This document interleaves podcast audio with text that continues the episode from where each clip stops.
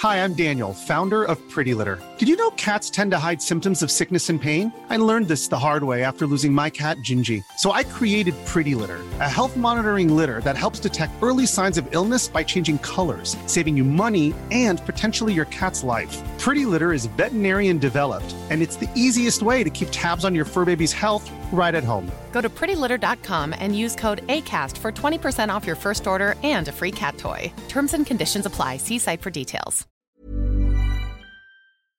We just have too much stuff that's being produced. Bienvenue dans Onward Fashion, le podcast des solutions business pour une mode durable. Je suis Victoire Sato, cofondatrice de The Good Goods, le premier média francophone sur la mode responsable. Sur ce podcast, je reçois des femmes et des hommes porteurs de solutions pour accélérer la transition de la mode et du luxe. Outils tech, conseils de marques engagées ou en transformation, partage d'expertise, ce podcast est conçu comme une bibliothèque de solutions concrètes, centralisées et immédiatement disponibles pour guider l'industrie vers un développement durable. Je vous donne rendez-vous tous les 10 jours sur la plateforme d'écoute de votre choix. Vous abonner à la chaîne présente le double avantage d'être notifié à la sortie d'un épisode et de nous soutenir en un seul clic. Nous avons également une newsletter business mensuelle à laquelle vous pouvez vous inscrire sur thegoodgoods.fr. Bonne écoute La mode est-elle une discipline trop frivole pour faire l'objet de recherches universitaires? C'est la question que s'est posée notre invitée il y a des années, avant d'en faire non seulement son métier, mais aussi une filière d'études qu'elle a créée de toutes pièces. Le champ des possibles est en réalité infini. Qu'il s'agisse du cerveau et des choix des consommateurs et des consommatrices, de la corrélation entre matérialisme et insatisfaction, des leviers d'action contre l'éco-anxiété, de la souffrance des mannequins et de l'évolution de leur métier, le docteur Aurore Bardet est psychologue de la mode et chercheur enseignante, diplômée du London College of Fashion. Elle s'est donnée pour mission de rendre la mode un peu plus positive grâce à ses recherches. Happée par l'aspect sombre et à la fois beau du secteur de la mode, elle a choisi un terrain large d'expérimentation pour étudier aussi bien les marques que les citoyens, le visible et l'invisible, les mannequins et les réseaux sociaux. Aujourd'hui, Aurore partage ses connaissances à la Burgundy School of Business avec ses élèves en marketing et pour notre plus grand plaisir dans une conversation riche et fascinante au sein de cet épisode. Place à elle. Bonne écoute Eh bien, écoutez, sans plus attendre, alors, je vais euh, laisser euh, mon bras droit, Coraline, commencer ce podcast puisque c'est euh, grâce à elle qu'on a la chance de vous recevoir sur Onward. Donc, bienvenue. Coraline, c'est à toi. Merci. Bah, bonjour Aurore, merci beaucoup de pouvoir participer à cet épisode. Je vous ai rencontré sur LinkedIn, à vrai dire, dans une vidéo où vous expliquez ce que c'était que la psychologie de la mode et ça a piqué ma curiosité.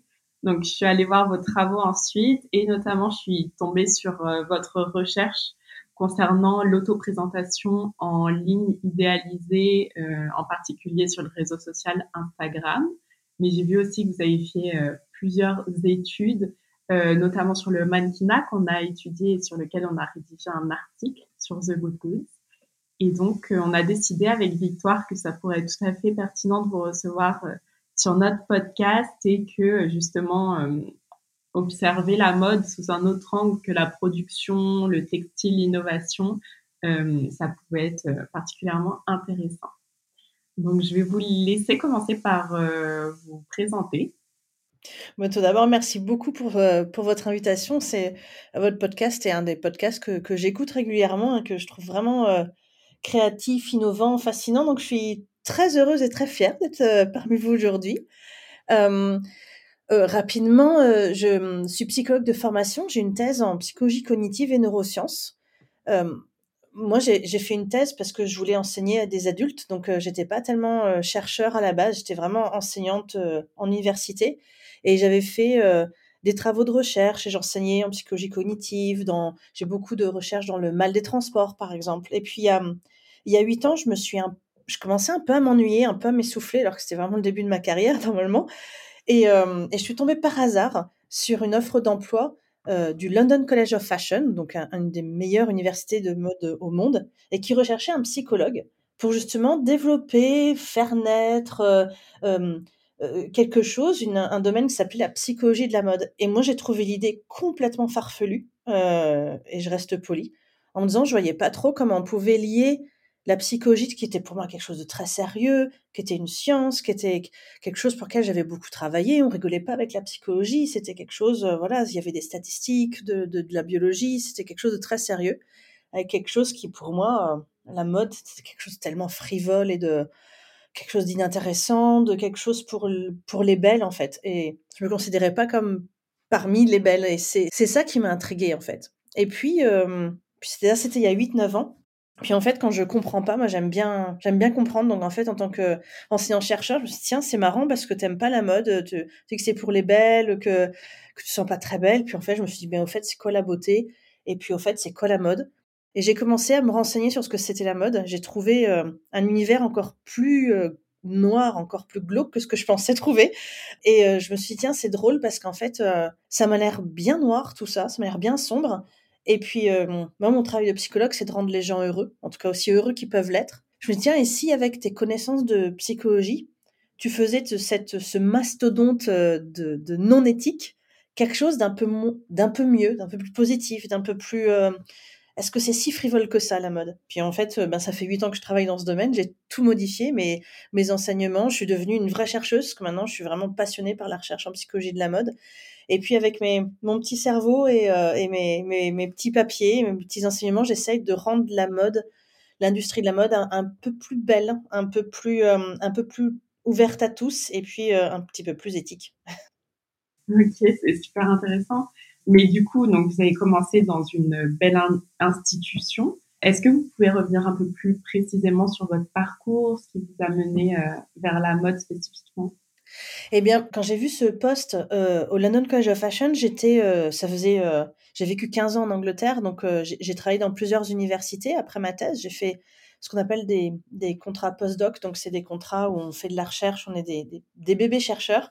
Donc j'ai fait des contrats, j'ai fait un contrat à, à, Lausanne, à l'EPFL, ensuite un contrat à l'université de, Manchester, et après j'ai fait un contrat euh, où j'étais enseignant-chercheur, un chef de département euh, dans une université qui s'appelle Open University, où là, je, gérais une licence euh, de psychologie. Je, formais mes, des, des professeurs, j'enseignais à des étudiants, et puis je faisais des recherches. Et puis, à la suite de ce poste à, Open University, je suis tombée enceinte, et ça a un peu tout son importance, puisque c'est pendant mon arrêt, mon congé maternité, où, où j'étais en assez fatiguée, vu que j'avais des jumeaux, où j'ai vu justement cette, euh, cette offre du London College of Fashion. Et c'est pour ça, je pense que ça m'a, hum, étant très très fatiguée, ça m'a encore plus intriguée. J'étais tellement fatiguée, je, revenais toujours à cette offre en disant c'est pas possible quand même, psychologie de la mode, c'est quand même ça, ça, ça, ne peut pas exister. Donc je pense qu'en fait c'est cette euh, cette côté innovant de, cette offre d'emploi et cette énorme fatigue euh, qui m'a fait vraiment mettre le point dessus. En fait, je voulais pas lâcher le truc. J'ai postulé au London College of Fashion parce que j'ai été tout de suite comment dire, agrippée par ce côté euh, sombre et beau à la fois de, de l'industrie de la mode. C'était complètement dichotomique pour moi et je, ça, n'avait pas de sens en fait, cette dichotomie, euh, ce côté sombre et ce côté magnifiquement beau à la fois. Et ça m'a intriguée et je me suis formée très très vite à la mode. Et euh, j'ai commencé il y a huit ans au London College of Fashion.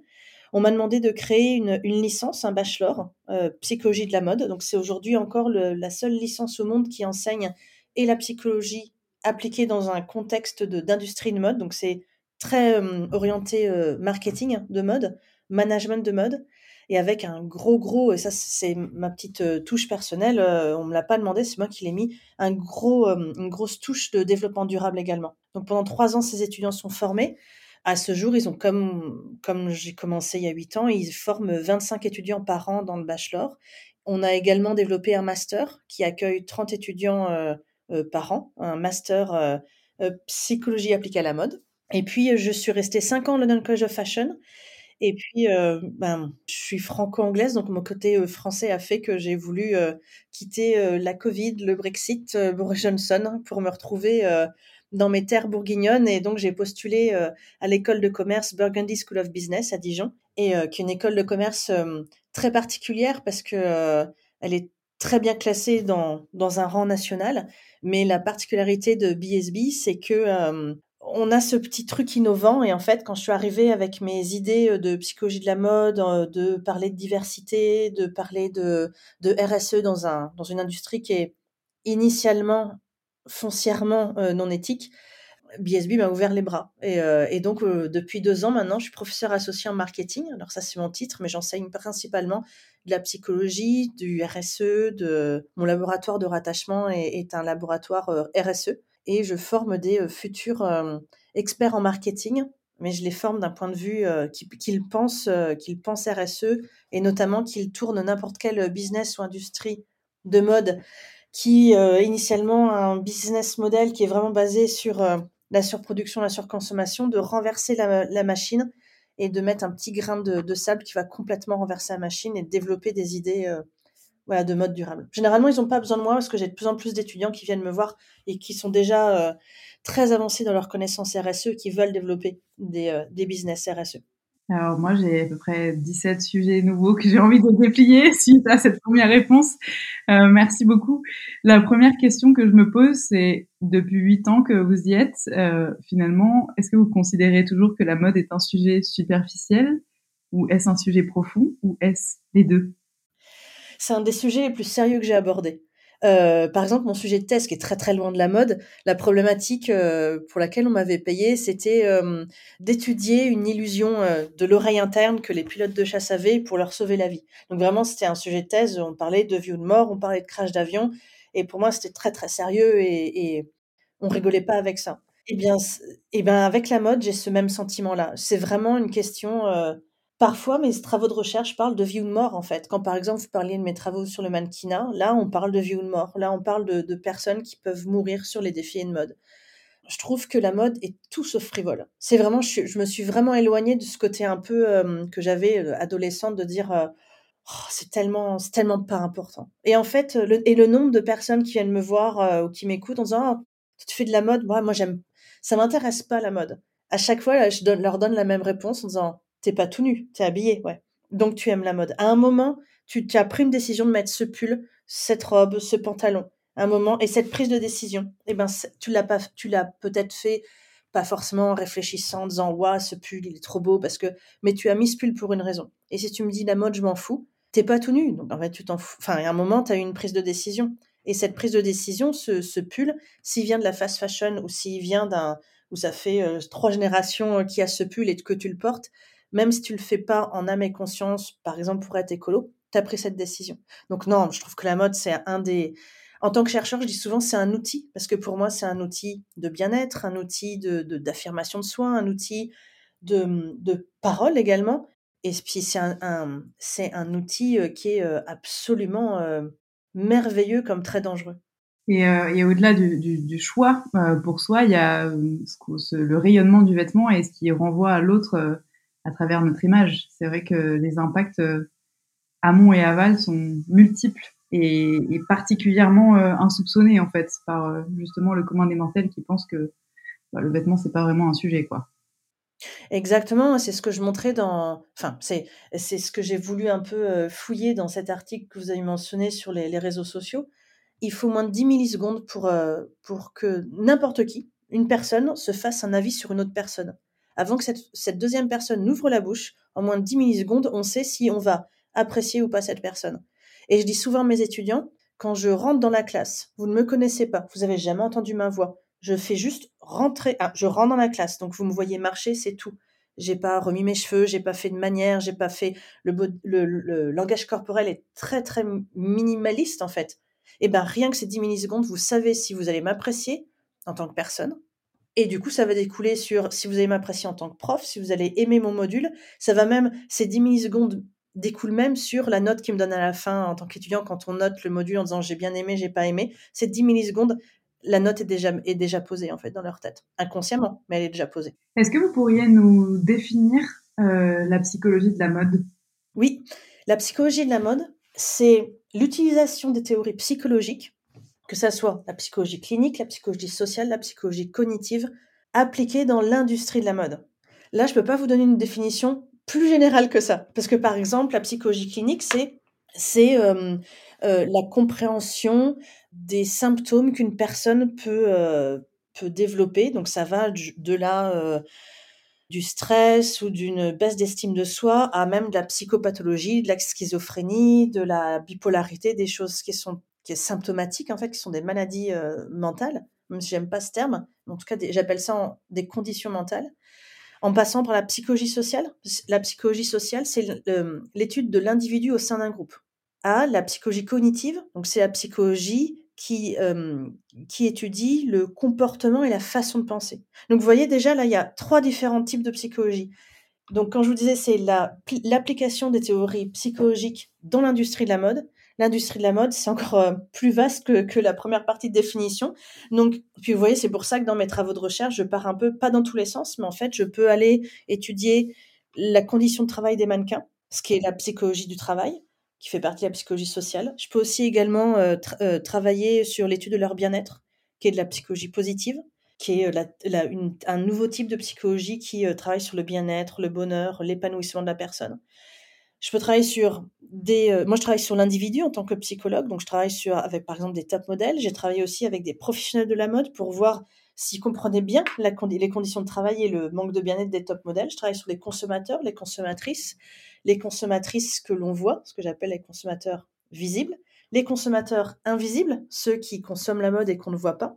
Généralement, c'est ceux qui ne ressemblent pas aux mannequins, donc les, euh, les vieux. Donc, être vieux euh, dans l'industrie de la mode, c'est d'avoir plus de 30 ans. Donc, passer 30 ans, on, ne se voit plus dans la mode.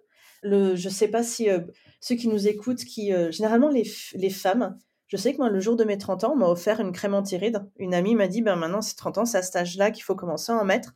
Et quand on regarde l'industrie de la mode, c'est le message. 30 ans égale vieux. Donc je ne parle même pas des 40, 50, 60 ans.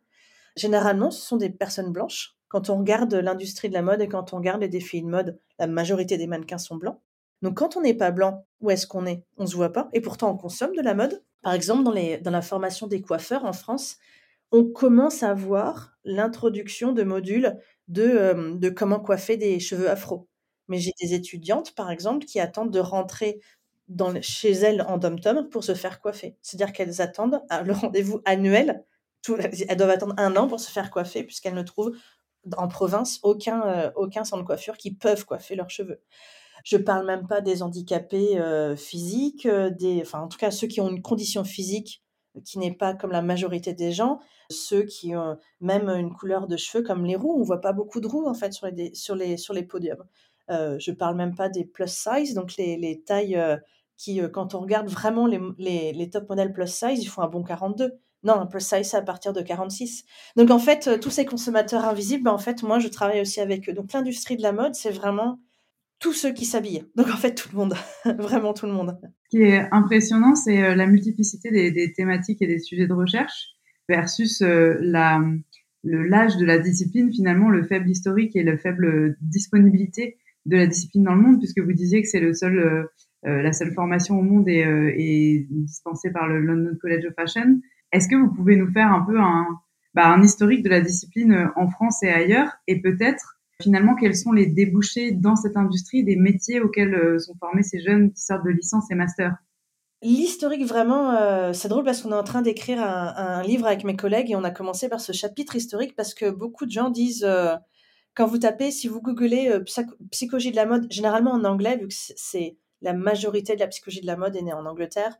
Si vous tapez Fashion Psychology, vous allez voir plusieurs euh, professionnels qui sont très doués dans, dans, leur, euh, dans leur domaine, mais qui disent j'ai créé, euh, je pense que c'est un petit truc marketing, dire j'ai créé cette domaine. Mais en fait, non, celui qui a, enfin, la personne qui a créé, qui a pensé à lier la psychologie et la mode, en fait, c'est un homme.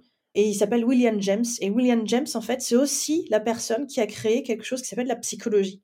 Et en fait, euh, il y a quelques siècles auparavant, il y avait la philosophie, donc il y avait de la recherche, en tout cas des débats philosophiques, il y avait des philosophes qui faisaient avancer euh, la, la vision sur la vie, etc., ce qu'on connaît aujourd'hui, la philosophie. Et puis un petit groupe de philosophes s'est séparé, en tout cas s'est mis un peu de côté, soit en Allemagne ou soit aux États-Unis, et ils ont développé une nouvelle euh, entité de la philosophie qu'ils ont appelée la psychologie. Et c'est ce qu'on appelle aujourd'hui la psychologie, ce qu'on connaît aujourd'hui. Et dans ces deux écoles, l'école allemande et l'école américaine, le père de la psychologie moderne, qui faisait partie des fondateurs euh, américains de la psychologie, qui s'appelle William James, a fait un écrit de traité de la psychologie. Et dans ce traité, il a écrit cette phrase stipulant que notre moi est composé de tout ce qu'on possède. Notre voiture, notre, euh, notre, euh, notre maison, nos habits. Et en fait, c'est le premier à dire les habits, ce n'est pas frivole, c'est pas quelque chose qu'on utilise pour se couvrir, c'est quelque chose qui fait partie de nous et qui nous définit. La psychologie de la mode était née. Pas en, des termes précis, mais en tout cas, c'est le premier à avoir posé le doigt sur la mode et la psychologie peuvent aller ensemble, ça nous définit. Et après, il y a un énorme trou, mais un énorme, une énorme abysse où rien n'a été fait dans le domaine. On voit quelques petits papiers, par exemple, on a un papier qui est très très connu dans le milieu de la psychologie de la mode, qui a été publié en 2012 par deux psychologues sociaux. On voit certains psychologues qui se sont dit ah tiens qu'est-ce qu'on fait si on change la mode? Ou ah tiens euh, par exemple des psychologues euh, évolutionnistes qui euh, qui qui étudient la biologie et la psychologie, on dit tiens, et quand leurs femmes ont leurs règles, est-ce qu'elles s'habillent différemment? Donc des fois, il y a des petits sauts de puce en fait de chercheurs qui sont là, tiens, ça serait drôle. Et puis, euh, et puis après, tout a commencé dans les années 2012-2013, euh, quand une psychologue a commencé d'un point de vue pédagogique à, développer le master de psychologie pour les experts en mode. Donc c'était vraiment des cours de... C'était un an de cours en psychologie où en gros on on expliquait ce que c'était la psychologie, ce que sont les différents types de psychologie, et qu'on leur, on leur apprenait comment lier les deux. Donc c'était un an de cours, donc c'était les étudiants étaient tous des professionnels de la mode, étaient tous euh, intéressés par la psychologie, mais n'avaient pas eu de formation de psychologie. Et moi, je suis arrivée en 2016 pour faire la licence. Et donc là, c'était le master, mais vraiment étalé sur trois ans. Donc là, c'était vraiment des étudiants qui venaient soit avec un intérêt pour la mode, soit avec un intérêt pour la psychologie, et moi je, les formais en licence. Ce que les étudiants savaient faire à la fin des trois ans de licence ou à la fin de cette année de master, c'était cette logique de lier la psychologie et la mode. Je les formais à la recherche, donc j'ai formé vraiment, j'étais très pointilleuse sur le fait qu'ils pouvaient faire de la recherche en qualitatif et en quantitatif, donc soit avec des mots, des entretiens individuels, ou soit avec des chiffres. Ils faisaient des, beaucoup de statistiques, par exemple. Et je leur apprenais tout type de psychologie, toujours appliquée à la mode, et tout type de mode. Donc en fait, à la fin de ces trois ans, il n'y a pas de. Aujourd'hui, si vous tapez métier psychologue de la mode, ça n'existe pas. Généralement, on me dit mais mais Aurore, vous êtes la seule psychologue de la mode au monde. Alors euh, c'est non, euh, non. De toute façon, on n'est jamais seul dans un domaine. On est toujours, a toujours, on est toujours regroupé. Mais en fait, oui, je suis la seule à pouvoir mettre psychologie de la mode ou expert de la psychologie de la mode. Des fois, je change en fonction de mes signatures, mais parce que je suis enseignant chercheur et que oui, moi, j'enseigne et je recherche la psychologie de la mode. Et on, a, on est quelques, il y a d'autres chercheurs qui sont en train de se former à ça, mais sinon le métier en tant que tel n'existe pas. Parce qu'en fait, on les forme à plein de métiers. Par exemple, ils peuvent faire euh, euh, un métier qu'on appelle data analyst, donc euh, analyste de données, si je suis bien en français. et ils peuvent faire du qualitatif, du quantitatif. Ils peuvent écrire. Je les forme aussi à l'écriture. Donc ils peuvent, certains font du journalisme, certains partent en master pour ajouter euh, euh, en fait, la psychologie de la mode est une base à leur CV. Donc certains ont fait du droit après, certains ont fait de, l'économie. Euh. en fait, c'est plus une façon de penser plutôt qu'un qu'un job en lui-même, en fait. Alors là aussi, j'ai plein de questions. On va revenir sur la partie data et l'impact de vos études. Mais avant ça, je voudrais revenir sur l'historique. moi, j'ai pas une très grande culture dans le domaine, mais j'ai quand même le souvenir d'avoir lu des travaux de Bourdieu sur euh, la signification du vêtement, les habitudes de classe, et de Barthes sur euh, le système de la mode, introduisait déjà ces notions euh, plutôt dans les années bah, 50, 60, 70. Et plus tardivement, je suis, je pense que mon héros dans, dans, dans la discipline de l'écriture sur la mode et notamment dans sa psychologie, c'est Anna Aronowski-Komberg, que vous connaissez forcément, qui a fondé le magazine Bestoy notamment, et qui travaille bah, London College of Fashion. Mais c'est vrai qu'à chaque fois, on a la sensation que ces sujets sont plus dans un, une, sphère de réflexion ou quelque chose de très contemplatif, en fait, et pas du tout prête à l'emploi, c'est-à-dire pas du tout connecté à la réalité des marques et de la discipline euh, de l'industrie euh, au quotidien. Et euh, est-ce que c'est quelque chose que vous partagez? Et si oui, comment est-ce qu'on fait pour justement faire en sorte qu'une fois que vous avez formé ces étudiants à faire euh, bah, des, des, travaux de recherche quali-quanti, bah, on donne ces résultats euh, prêts à l'emploi quelque part euh, pour que les industriels les appliquent. C'est drôle parce que je vais me permettre de vous, de vous piquer cette phrase que vous venez de dire.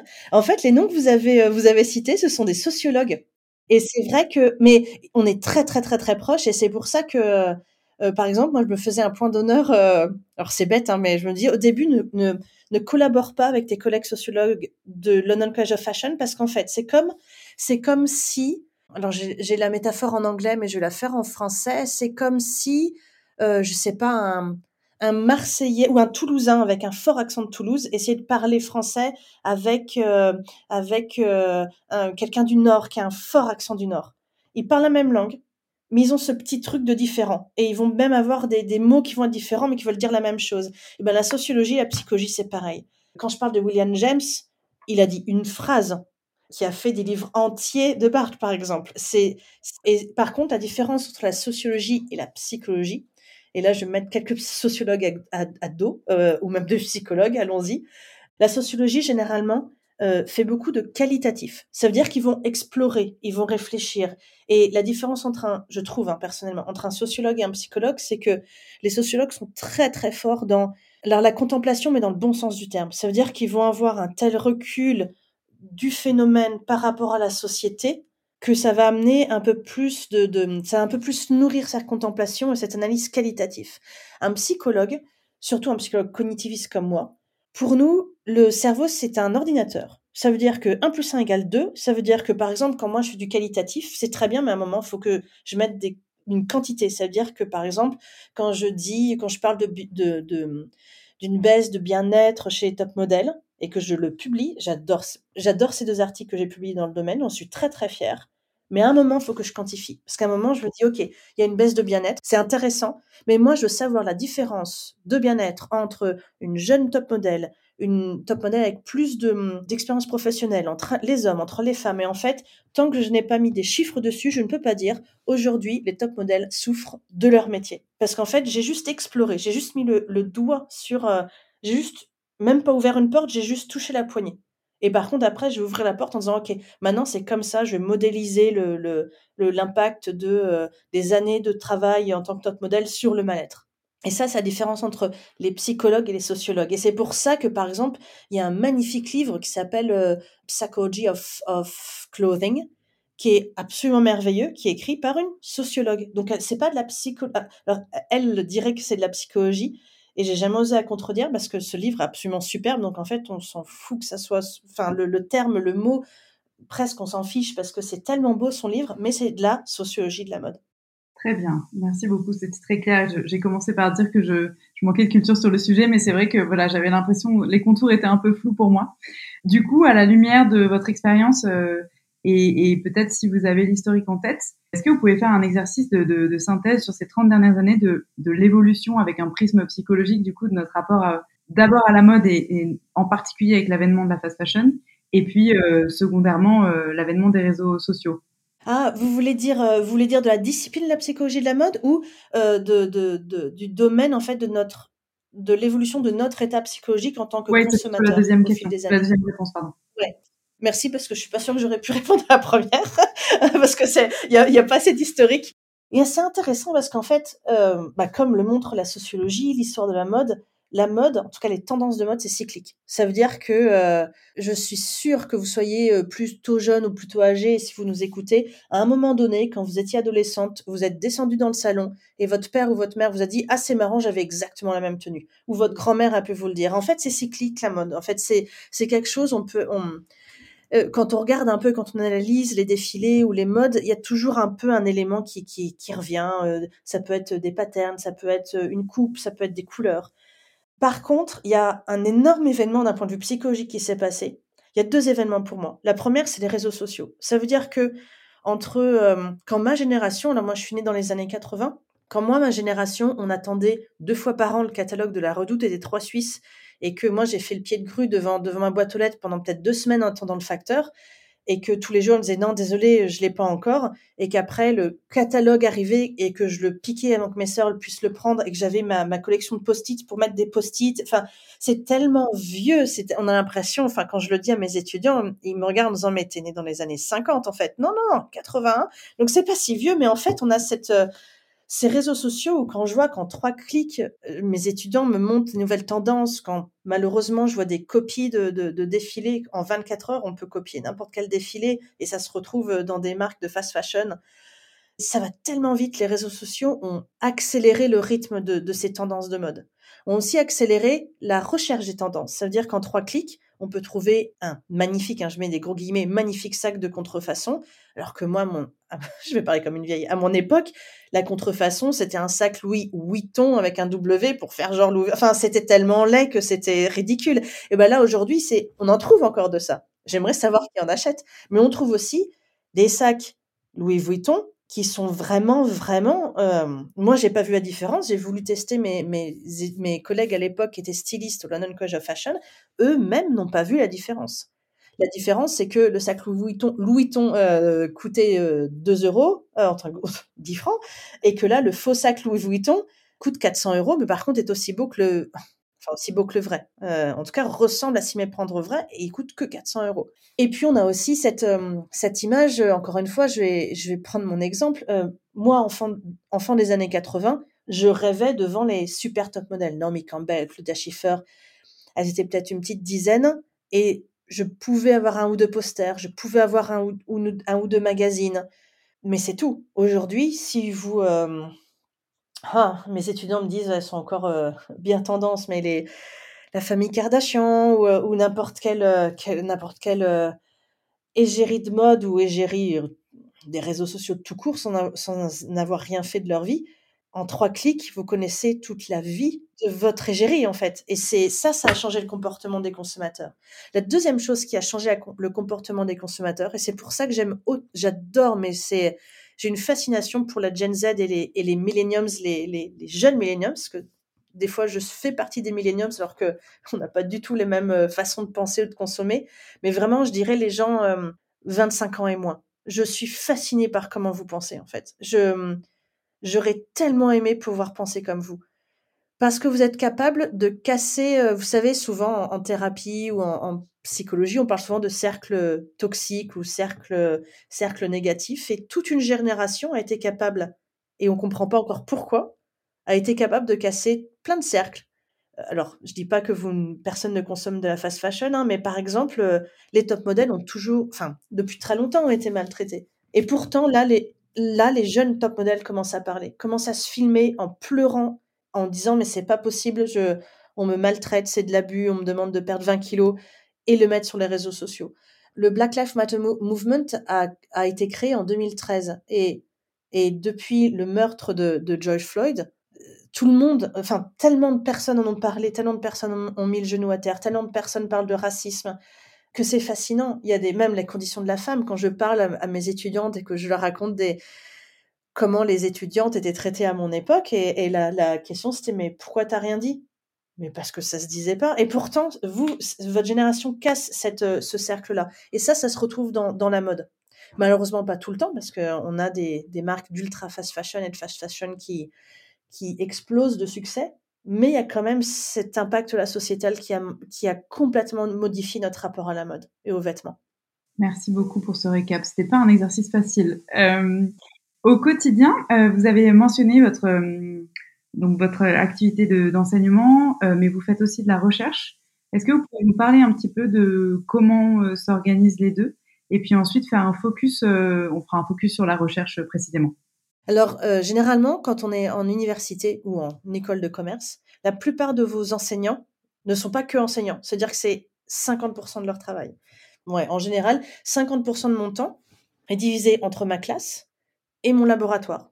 Donc, en classe, euh, vu que j'enseigne, même quand j'enseigne à des premières années, j'utilise toujours les recherches pour vraiment aller questionner mes étudiants et euh, ou vraiment aller dans une réflexion un peu plus approfondie, par exemple avec mes masters sur euh, l'industrie de la mode, business ethics, la psychologie du consommateur.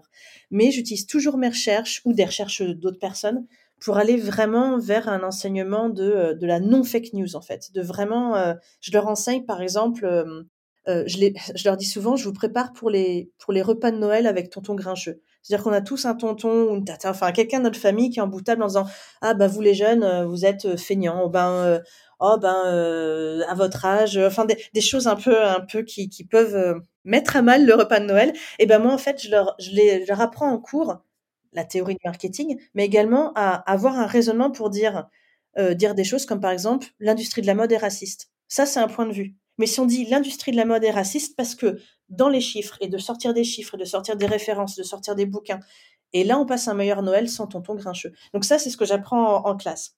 Après, j'ai mon autre 50% qui est euh, la recherche. Donc généralement, un travail de chercheur, c'est un travail de, de fourmi euh, où d'abord on va lire les autres articles qui ont été publiés dans un domaine précis. À partir de cette longue lecture, on va identifier ce qu'on appelle un, gap, question qui n'a pas été répondue. Par exemple, on, parlait des top modèles.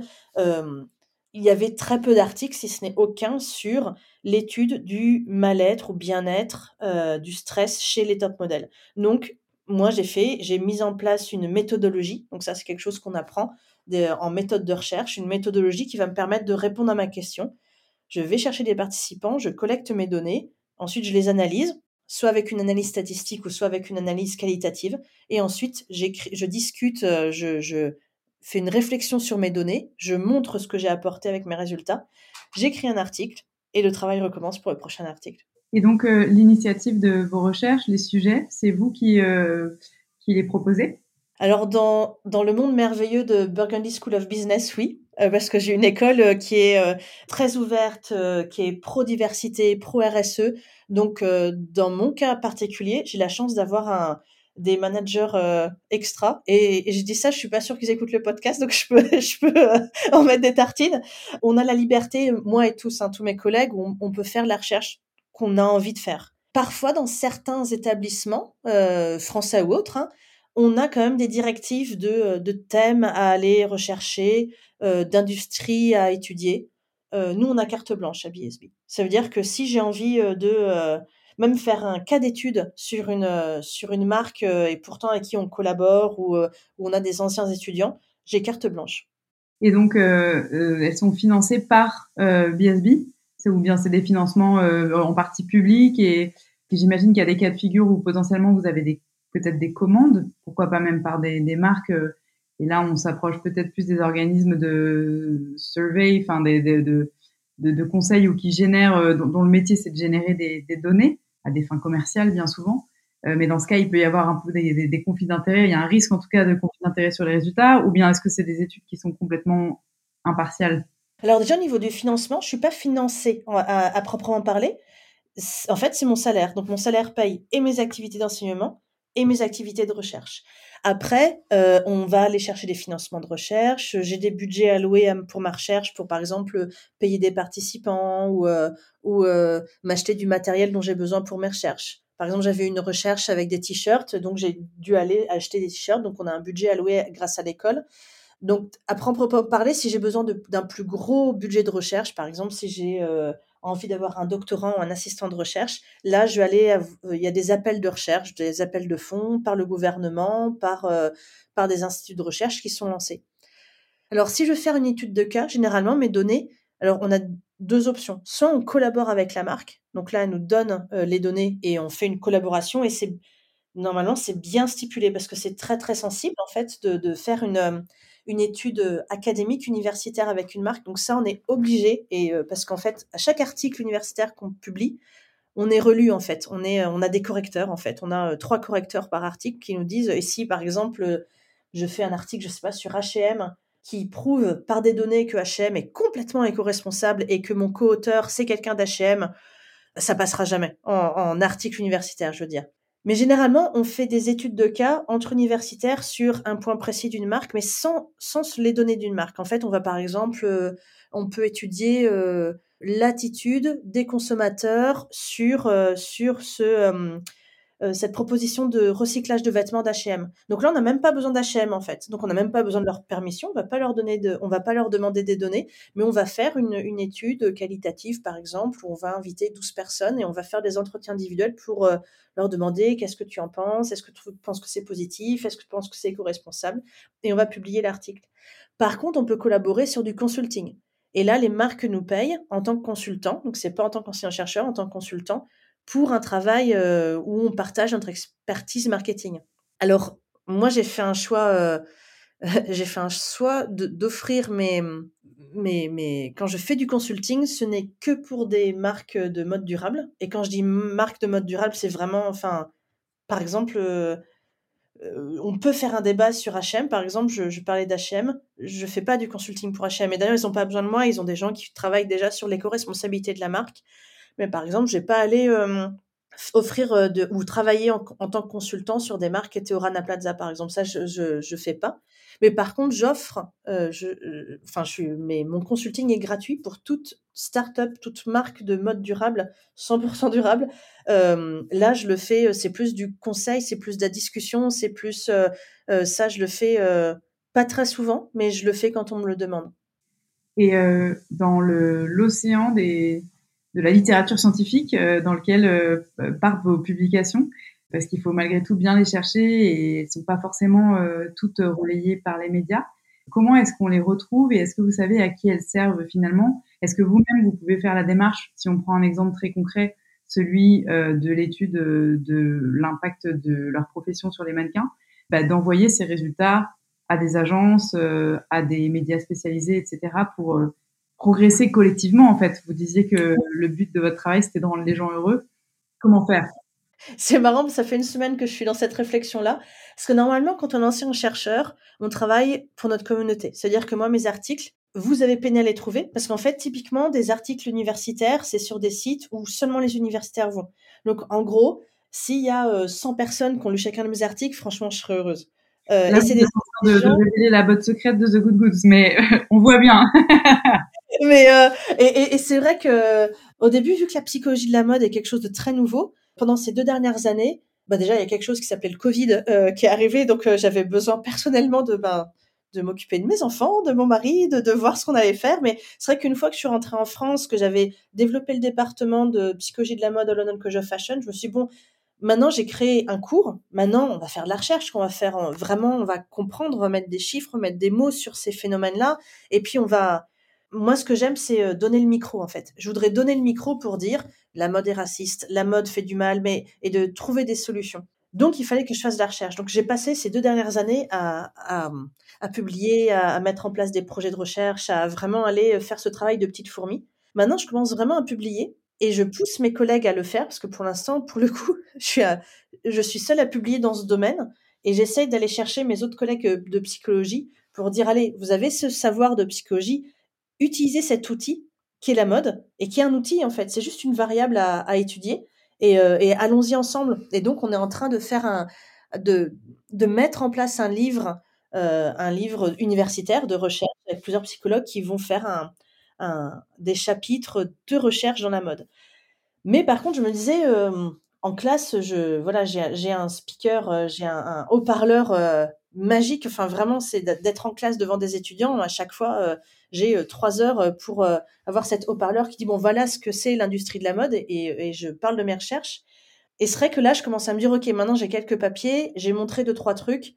Qu'est-ce qu'on fait? Donc c'est vrai que on m'invite souvent à faire des podcasts, des des masterclass, des entretiens, et c'est intéressant. Mais c'est vrai que je commence de plus en plus à penser à je suis pas très réseaux sociaux. Euh, je suis une vieille dinosaure, comme je vous ai dit. Hein, c'est des années 80. Mais, euh, mais un site internet, quelque chose de facile pour dire voilà, ça c'est ça c'est cet article, pas peine de le lire. Ça c'est les trois points qu'il faut retenir. Et, euh, notamment en français, vu que je suis, je suis très très fière d'être française et, euh, et la psychologie de la mode est pour l'instant anglaise et j'aimerais bien la rendre française. J'aimerais bien euh, ouvrir ce champ de d'auditeurs en fait ou de lecteurs à la France. Donc un livre grand public aussi serait intéressant. Mes étudiants me le demandent. Donc en fait, on a un deal. Euh, ils me donnent moins de travail et comme ça, j'aurai le temps de pour écrire un livre grand public. Mais euh, ils ne m'écoutent pas beaucoup. et alors en pratique, euh, comment est-ce qu'on met en place une étude euh, de psychologie quand vous avez défini votre votre thème? Bon, bien sûr, ça dépend si c'est quali, si c'est quanti, euh, si vous avez besoin d'une marque ou pas. Mais peut-être prendre un exemple concret. Alors soit une sur laquelle vous êtes en train de bosser ou une que vous avez préalablement fait ouais, combien de temps ça dure, combien de personnes il faut, etc. Alors, comme vous disiez, le mot océan euh, correspond bien. Dans, dans l'océan de la littérature scientifique, on a plusieurs journaux. Les journaux sont plus ou moins cotés. Ça veut dire qu'on a des petits journaux qui sont sympathiques, mais qui sont pas lus par grand monde. On a des grands journaux qui sont lus par euh, toute la communauté scientifique, qui sont très très cotés. C'est vraiment, euh, c'est comme les restaurants, quoi. Ça va du McDo euh, au, au 6, 7, 8 étoiles parfois. Il y en a certains qui sont vraiment bien cotés. Par exemple, pendant le Covid, on a, entendu parler du Lancet, du Lancet qui, qui était un des plus grands journaux universitaires. Donc on a déjà cette, cette notion entre les thèmes, on a des journaux de psychologie, de marketing, de d'économie, on a, des thèmes et on a une hiérarchie dans, le, dans les journaux. Ensuite, par exemple, comment ça se passe? Donc généralement, moi j'ai un terrain de jeu qui est assez large, donc en fait, vu que j'ai carte blanche et que j'ai un terrain de jeu assez large, je vais où j'ai envie d'aller. Par exemple, euh, généralement, ça me, soit ça me vient de mon expérience perso, soit ça me vient quand je rencontre des gens avec qui je parle de mon travail ou quand je parle avec mes étudiants. J'adore les idées de mes étudiants et j'adore cette émulsion d'idées. Ils me donnent à peu près 32 euh, idées de recherche par heure de cours. Et la dernière fois, je parlais avec euh, une femme et qui me parlait, une femme de plus de 50 ans et qui me parlait de, ben, on parlait voilà de ces, consommateurs invisibles. Elle dit ah oui c'est vrai parce que moi passé 30 ans je me vois plus quoi. Et c'est vrai qu'elle dit puis je vous parle même pas de la ménopause. Et c'est vrai que c'est quelque chose moi qui m'intrigue en tant que psychologue quand euh, je je suis pas ménopausée, je sais pas ce que c'est que la ménopause. Je suis blanche, je sais pas ce que c'est que d'être noire. Je suis pas handicapée physique, je sais pas ce que c'est d'être handicapée physique. Donc quand je rencontre des gens qui sont différents de moi, j'aime bien leur dire vas-y raconte-moi, mets-moi dans tes on dit euh, put me in your shoes en anglais, mets-moi à ta place, mets-moi dans tes chaussures J'aime bien cette traduction française. Je sais que c'est pas très français, mais je l'aime bien. Je voudrais vraiment être dans tes chaussures pour comprendre ce que c'est d'être une femme, d'être un homme, d'être handicapé, d'être, d'avoir plus de 50 ans. Explique-moi, en fait, d'avoir 20 ans. Explique-moi ce que je sais d'avoir 20 ans en 2023. Et, et cette réflexion-là, généralement, me donne des idées de recherche. Par exemple, en parlant avec une femme de plus de 50 ans, 50 ans qui s'inquiétait des conséquences néfastes de la mode et des réseaux sociaux. Et je l'écoutais et je comprenais ce qu'elle disait. Puis dans ma tête, je me disais, mais, mais ma chérie, toi aussi, t'en as souffert. Et t'en souffres encore, t'as 50 ans, t'es nulle part dans l'industrie de la mode. Elle, elle le voyait pas. Et je me suis dit, tiens, c'est marrant. Est-ce qu'il y a déjà des scientifiques qui ont répondu à cette question? Alors, il y avait des scientifiques qui avaient étudié la consommation, on appelle euh, la le, groupe des consommateurs gris. Euh, c'est pas, ou gris, grisant, on dirait plus en français, des plus de, de 50-60 ans d'un point de vue marketing, d'un point de vue segmentation très très spécifique de comment ils achetaient. Mais moi, ce qui m'intéressait, c'est de voir comment ils achetaient dans la mode, mais surtout comment ils voyaient la mode. Donc en fait, j'ai fouillé, j'ai fouillé les articles et il y avait des éléments, mais on ne savait pas comment les, personnes, j'appelle ça les personnes mûres, parce que j'aime pas dire les personnes âgées, on n'est pas âgé à 50 ans, comment elles percevaient la mode. Donc là, j'ai établi, euh, donc j'avais cette question-là, cette question de recherche, et j'ai établi plusieurs études. La première, je me suis dit, ben, j'ai besoin d'un constat, parce que j'ai pas de constat. Donc je me, suis, pardon, je me suis tapé parce que c'était très long. Euh, je me suis fait ce qu'on appelle un content analysis, donc une analyse de contenu.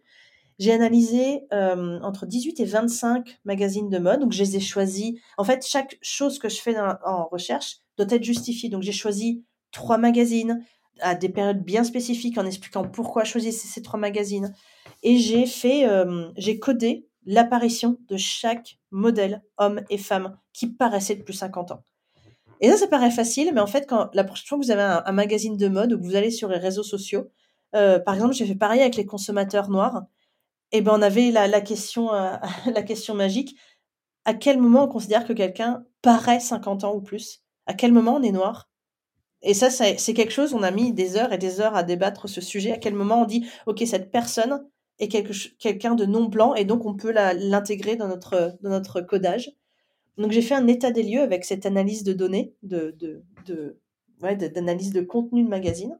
Et j'ai constaté, aux surprises, que seulement 1,6% euh, des, euh, des magazines représentaient des personnes de plus de 50 ans et que dans ces 1,6%, ce petit rikiki grinderie, eh bien la plupart euh, du temps, 80, euh, la, majorité de ce 1,6%, c'était pour des pubs de, de crème anti-rides, bien sûr, et que c'était euh, les personnes âgées, parce que là, elles étaient clairement âgées, étaient représentées comme la mamie qui fait des confitures, ou les grands-parents qui attendent les petits-enfants. Enfin, vraiment, c'était... donc forcément, se dire, non seulement qu'ils avaient des petits enfants, donc des enfants, et que c'était dans un rôle très passif, très euh, maminova en fait. Et donc, à partir de ce constat-là, j'ai fait une deuxième étude qualitative. Donc, j'ai recruté 33 personnes âgées de plus de 50 ans qui voulaient bien me parler, des hommes et des femmes. Et j'aurais posé des questions en disant qu'est-ce que vous pensez euh, des, des, pubs dans la mode? Qu'est-ce que vous pensez de l'industrie de la mode? Est-ce que vous vous sentez affecté? Et j'ai fait une analyse de données alors spécifique, ça s'appelle le thematic analysis. Et ça, cette analyse a montré que euh, les hommes et les femmes avaient un impact différent de la mode Et notamment, les femmes avaient plus d'impact, en tout cas, quand elles m'en parlaient, mais c'était inconscient. C'est-à-dire qu'elles avaient plus d'impact sur leur corps, sur leur estime de soi, sur mais elles n'en avaient absolument pas compte. En fait, elles, s'en rendaient pas compte du tout. C'est moi, en, allant faire l'analyse et en, lisant entre les lignes, c'était des femmes qui n'aimaient pas leur corps, qui n'avaient pas confiance en elles, qui se trouvaient vieilles, qui se trouvaient... Enfin, c'était absolument effarant. Et surtout, ce que j'ai beaucoup, ce qui m'a fait un peu peur, c'est que et les hommes et les femmes avaient peur pour les jeunes. Ça veut dire que non seulement ils se rendaient pas compte de l'impact que la mode avait sur eux, mais qu'ils avaient peur pour les jeunes. Jeunes qui, eux, ont conscience de l'impact de la mode, ont conscience de l'impact des réseaux sociaux. Donc en fait, j'ai trouvé ça assez, euh, assez triste de voir ces, ces consommateurs impactés sans en avoir conscience et avoir peur pour les générations futures, ce qui était mignon, mais générations futures, en fait, presque, il faudrait que les jeunes apprennent aux plus âgés et dire, en fait, c'est comme ça que ça se passe. Et ensuite, grâce à cette étude qualitative, j'ai fait, j'ai proposé un, modèle, donc en fait un impact avec toutes les variables, par exemple euh, l'impact du stress, euh, des, de l'image corporelle, de, de, la masse corporelle. J'avais plusieurs facteurs qui qui impactaient la perception d'eux-mêmes dans la mode et avec des variables externes. Et donc après, je suis en train de collecter des données quantitatives, donc des chiffres avec des, des, des surveys, des questionnaires, et donc là, bientôt, euh, j'espère, je vais pouvoir avoir assez de données. J'attends, euh, pour l'instant, j'ai 63 personnes. Il faudrait que j'arrive à une centaine de personnes. Et après, je vais faire une analyse mathématique pour voir quelle variable joue plus sur une autre. Très bien, c'est hyper clair. Et alors, dans l'ensemble des, thèmes de recherche que vous avez abordés depuis le début, euh, on a quand même l'impression qu'il y a une convergence, de, de, enfin une volonté d'étudier l'impact finalement du consumérisme et des dérivés et du marketing en particulier sur euh, la psychologie euh, des consommateurs, euh, la performance de l'apparence, la maigreur, l'agisme, l'anxiété aussi liée au fait de procéder trop de choses, que vous avez étudié le minimalisme, on n'en a pas trop parlé encore. Est-ce que vous, validez ce constat et vous l'avez déjà validé jusqu'ici, mais pour vous, finalement, qu'est-ce que serait la racine du mal? Est-ce que c'est la mode en elle-même, la publicité, autre chose? Alors déjà, je valide complètement le constat. J'ai longtemps, pendant les premières années où j'ai commencé à, étudier, à lire sur la mode, je me suis dit, mais où est la racine du mal? Un peu en mode euh, Maxime Chatham et, euh, et, euh, et, Franck Tully en disant, OK, je vais, aller fouiller comme mode thriller et je vais chercher les racines du mal et les, les exterminer. Et puis en fait, je pense que je pense à l'opposé maintenant. Les racines de, du bien, en fait. Et je me dis, en fait, il y a tellement de variables qui nous impactent négativement que qu'on peut pas lutter. En tant qu'individu, si aujourd'hui, euh, bah, en tant qu'humain, si aujourd'hui on veut sauver la planète et, être bien dans notre corps, c'est très simple. On arrête de manger de la viande, on roule tous en vélo et on se regarde tous les matins dans le miroir en disant waouh, mais qu'est-ce qu'on est beau et belle, c'est extraordinaire. Ah, c'est super simple sur le papier, parce qu'en fait, en vrai, 91% des femmes n'aiment pas leur corps euh, les chiffres qui tombent sur les hommes, euh, sur les jeunes hommes, les adolescents, c'est encore pire, et que euh, un bon steak de temps en temps, sauf si on est vraiment végétarien à 100%, un bon, enfin en tout cas quand je parle aux non végétariens, ils me disent oui mais un bon steak quand même ça fait plaisir. Et des fois la voiture c'est pratique, parfois. Donc on peut pas, en tant qu'être humain, on n'est pas parfait, c'est pas possible. Mais en fait, je me dis, ok, au lieu d'aller vers la racine du mal en disant ah les réseaux sociaux, ah mon dieu fast fashion, c'est, je trouve ça un peu trop, euh, un peu trop binaire. Et en plus, quand on dit ah la fast fashion, ok. Alors, je m'excuse pour tous les écolos en sachant que je suis écolo, mais par exemple H&M, qui est pour moi la représentation de la, fast fashion, a des initiatives vertes en fait. Ils essayent. Alors, c'est pas parfait parce que ils surproduisent à fond, mais mais ils essayent en fait. Par exemple, quelqu'un, euh, je vais dire quelque chose qui m'exaspère, mais quelqu'un qui achète une voiture électrique pour être écolo, c'est comme si on me disait je mange un burger pour euh, pour maigrir mais mais il y a déjà un début de réflexion en fait donc je me dis ok la racine du mal n'est pas non plus que noire mais par contre la racine du bien je sais exactement où aller et ça mes recherches pointent tout le temps dans la même direction et une unique direction. La racine du bien c'est nous. C'est moi en tant qu'individu. Si j'arrive à me regarder dans le miroir en disant mais t'es super canon ce matin! Eh ben tout va bien. Alors après la difficulté c'est comment on arrive à convaincre comment on apprend à quelqu'un à se regarder dans le miroir en disant mais t'es super canon! Attends, bouge pas, je vais mettre un t-shirt de mode éco-responsable et ça va aller encore à mieux. Ça, c'est mon boulot principal. Là, je me suis fait vraiment une, une ligne de conduite en disant ton seul objectif, si je peux atteindre avant, euh, avant la fin de ma carrière, euh, apporter des réponses à cette question, j'aurai réussi ma carrière. Et je commence un petit peu à aller dans des directions. Par exemple, euh, une de mes recherches a montré que quand on met un t-shirt éco-responsable, on a plus d'émotions positives. Et quand on met un t-shirt non éco-responsable, on a plus d'émotions négatives. Donc en fait, moi, mon boulot, une fois que j'ai montré ça avec des chiffres, avec une méthode bien calée et que j'ai publié ça, mon boulot, c'est de passer le micro à un maximum de personnes, comme par exemple sur ce podcast, en disant Hé, les gars, les filles, mettez des t-shirts éco-responsables et vous vous, sentez mieux dans, vos pompes, vous êtes plus heureux, vous avez plus d'émotions positives. C'est pas génial ça? Quand généralement on me dit, euh, quand mes étudiants ou, mes collègues ou des gens autour de moi me disent mais ouais mais bon euh, se sentir belle, ok, mais bon, euh, toi, c'est ce que je disais au début, moi, la première, quand je regardais les super, super modèles du haut de mes, mes 14 ans, et que je voulais ressembler à Claudia Schiffer et Naomi Campbell, enfin, c'était pas possible, quoi. Donc, donc je n'étais pas belle. Et pourtant, et pourtant, euh, d'apprendre à se sentir beau se sentir belle, c'est super important. Des fois, c'est le travail d'une vie, des fois, c'est le travail d'un été, des fois, c'est le travail euh, ben, d'une rupture. Mais c'est ça qui est important. Et quand on me dit, mais comment on fait? Ah, je dis, c'est très simple tu te ressens sur toi, sur toi et tu t'éloignes des autres. Ce qui est très dur. C'est-à-dire que les réseaux sociaux, tu coupes pendant un petit moment. Juste pour te donner, surtout, euh, alors je vais, parler comme une vieille et je m'en excuse auprès de vos auditeurs, mais c'est vraiment, euh, c'est pas un détox de réseaux des réseaux sociaux. C'est pas ça qui est important. Mais vous êtes une génération qui est née avec les réseaux sociaux. Par exemple, les, ceux qui ont 40, 50 ans comme moi, on a dû apprendre à servir, et littéralement, des étudiants m'ont appris à me servir d'Instagram, mais on n'a pas vécu avec ça. C'est-à-dire que vous, vous êtes né avec toujours un téléphone pas loin. Donc, cette détox, c'est pas une détox qu'il faut faire, mais c'est cet éloignement de dire ce que je vois dans les réseaux sociaux n'est pas vrai. Et vous savez que c'est pas vrai. Je sais, vous le savez, tout le monde le sait. Mais vraiment d'intégrer dans le cerveau que, par exemple, euh, moi, mon niveau en tant que maman, quand j'ai commencé Instagram et que je voyais des mamans en talons aiguilles maquillées euh, en mode pumped up et qui faisaient des pancakes qui avaient l'air euh, super sains, super bons aux enfants, euh, je disais mais moi c'est pas moi, enfin ça c'est pas chez moi, c'est pas possible moi. Mes jumeaux ils ont pas de pancakes, je ne suis pas en talons aiguilles, je ne suis pas maquillée et si on est tous les trois lavés c'est un c'est une grande victoire. Et je me disais mais c'est comment elles font quoi? Et je me dis ouais mais ça ça c'est parce que t'es pas t'as pas confiance en toi. Et en fait je me suis rendu compte que mes petites étudiantes qui disaient ouais mais en fait Aurore tu te rends compte regarde elle comme elle est belle et que je voyais une pardon je, les appelle mes petites pupettes qui est absolument mais tellement belle et je me dis mais comment tu peux pas voir ça? Et en fait elles pouvaient pas le voir vu qu'elles avaient une Naomi Campbell en face d'elles ou une autre euh, égérie. Et en fait de, mettre de la distance entre ces réseaux sociaux qui vous bombardent d'idéaux de beauté ou de, de, de, en fait. C'est pas ça la, de, la réalité c'est pas ça en fait. Et eh bien ça, ça fait du bien et ça fait se recentrer sur soi et de de de pas. Alors, je, sais que des fois c'est un peu décrié, mais tout ce qui est, c'est pas de la psychologie, mais tout ce qui est développement personnel, qui est euh, partagé par les réseaux sociaux, ça, ça peut aider. Trouver n'importe quelle égérie. Moi, moi, par exemple, c'est c'est pas un développement personnel qui m'a aidé, c'est euh, un auteur, c'est le, romancier Alexandre Jardin de lire ses livres, moi, ça m'a aidé à, m'aimer. Alors que ces bouquins sont pas du tout sur le développement personnel. Trouver un bouquin, trouver un auteur, trouver un film, trouver même des, des, vidéos sur Instagram, mais vraiment qui vous disent, ouais, ce que je vois dans la, dans la, miroir, ça me plaît vachement, en fait.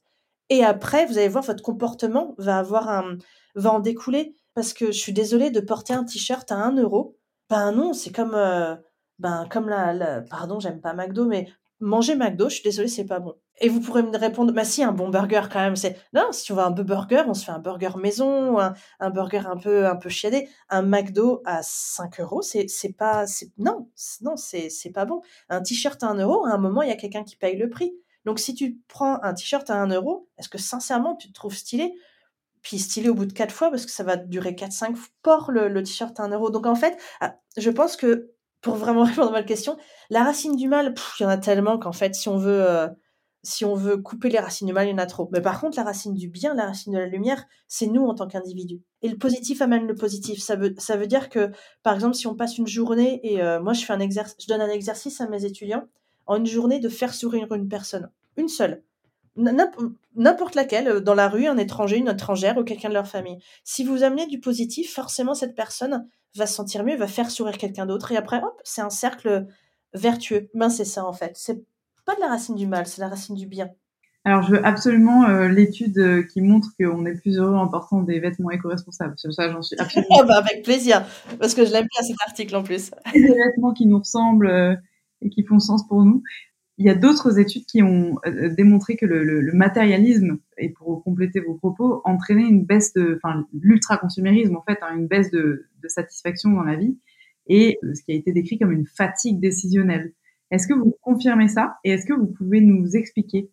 Alors, on va s'éloigner un peu de la mode, mais par exemple, à la fin de ce podcast, vous arrêtez le podcast et puis vous dites tiens, euh, il me faut, il faut que je fasse les courses. Et il vous manque une confiture de fraises chez vous. Vous adorez la confiture de fraises, c'est ce que vous prenez au petit déjeuner. Donc vous allez dans un supermarché, n'importe lequel, même une grande surface, mon exemple serait même, même euh, mieux illustré. Vous allez aller en grande surface, vous allez avoir un rayon entier de confiture. Dans ce rayon entier de confiture, vous allez avoir 20 confitures de fraises différentes. Même si vous n'allez pas peser le pour et le contre en disant alors confiture de fraises, alors celle-là j'aime bien, pourquoi pour... même si c'est pas ce cheminement cognitif n'est pas conscient, vous allez le faire et c'est ultra fatigant. Normalement, on, est plutôt en mode, euh, en mode euh, rapide, en mode inconscient. Euh, quand on prend des décisions, c'est très rapide. Mais on a tellement de choix aujourd'hui. Pour un pot de confiture de fraises, vous avez tout un rayon de confiture. Ben pour la mode, c'est pareil. Vous voulez être un peu stylé, vous, voulez vous acheter, je sais pas, vous avez un super anniversaire et vous voulez vraiment bien vous habiller, vous voulez faire une petite, vous voulez, allez, on va faire du basique de chez basique, une petite robe noire.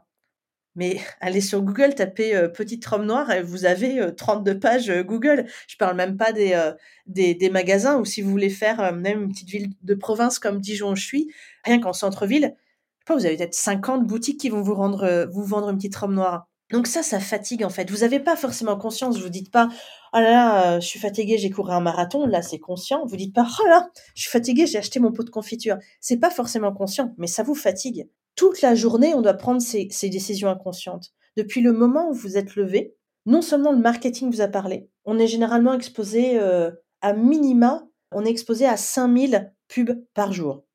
Minima entre la radio, euh, le, les, marques que vous portez, que vos, vos potes euh, portent, euh, la télé, les réseaux sociaux, Netflix, votre ordinateur. Vous arrivez en classe, je dis souvent à mes étudiants, vous arrivez en classe, une pub pour les PC ou les Mac. Il y a deux écoles. Donc hop, ça y est, là, vous êtes exposé à des marques. C'est non-stop. En plus de ça, vous devez faire des décisions en tant qu'étudiant, est-ce que quelle option je vais prendre? Est-ce que je dois travailler Comment j'organise mon travail? Ah, il y a mon copain qui m'a demandé ça, puis j'ai ma pote qui m'a demandé. En fait, c'est non-stop. L'être humain est un être à décision. Donc, si on vous rajoute en plus sur une décision qui est mais la plus basique au monde, je veux acheter de la confiture pour mon petit déjeuner le matin parce que j'ai l'habitude depuis 10 ans de prendre tartine avec confiture, bah, si vous rajoutez le choix, le choix vous fatigue. Donc moi, je suis partie de ce postulat-là qui montre que on a une, euh, fatigue décisionnelle. Et je me suis dit, tiens, et si on n'avait plus le choix? Si on avait devant nous une garde-robe minimaliste où on ouvre le placard et on, a le choix entre cinq tenues, est-ce que, ça a un impact? Et en effet, ça a un impact. Ça a un impact dans le sens où les participants qui ont participé à mon étude ont montré une baisse de stress, une augmentation des émotions positives, une diminution des émotions négatives et on décrit une plus grande joie. En tout cas, ils aimaient bien le fait de dire ah j'ai que cinq tenues, mais je vais quand même aller dans le créatif, dans l'innovation, etc. Donc ça, ça les a amusés. Et puis ils avaient forcément, enfin forcément, non pas forcément, mais une, attitude, en tout cas une perception plus positive de la mode durable. Ceci étant dit, ce sont des participants qui ont choisi de participer à mon étude. Par exemple, euh, le, papier que j'ai publié, c'est une, étude exploratoire. Donc, j'avais euh, une dizaine de jeunes femmes qui ont décrit qu'elles avaient une baisse de, stress. Et comme j'ai dit, moi, je suis psychologue, donc j'ai dit, ah, j'ai pointé une porte, je vais y aller. Donc là, je suis en train de quantifier cet effet. Et en effet, il y a un effet. Il y a un effet, j'ai recruté une trentaine de participants. Pour ces participants-là, il y a une, augmentation d'émotions positives, il y a une diminution d'émotions négatives, il y a une diminution du stress pour ces 30 personnes-là. Pour avoir 30, ces 30 personnes, j'ai contacté, j'ai échangé, j'ai même pas contacté, j'ai échangé avec 150 personnes. Donc j'ai plus de 120 personnes qui m'ont dit mode minimaliste, pourquoi pas Explique-moi. Oh non non non non non non non non, c'est pas possible, c'est pas possible, c'est pas possible. Et il y a même des gens et je fais même une étude pour comprendre le stress engendré par ce minimalisme. Et vous disiez que le matériel, il a été montré, c'est depuis les années 80-90 par des par des psychologues positivistes, ont montré que une augmentation du matérialisme augmente le stress, l'anxiété, le mal-être. Oui et non. Par exemple, ils ont fait, ben, c'est Dinner et son équipe qui ont montré, par exemple, que qu'ont voulu savoir si l'argent rendait heureux. Et puis après, ils ont fait d'autres études pour décrire si le matérialisme rendait heureux.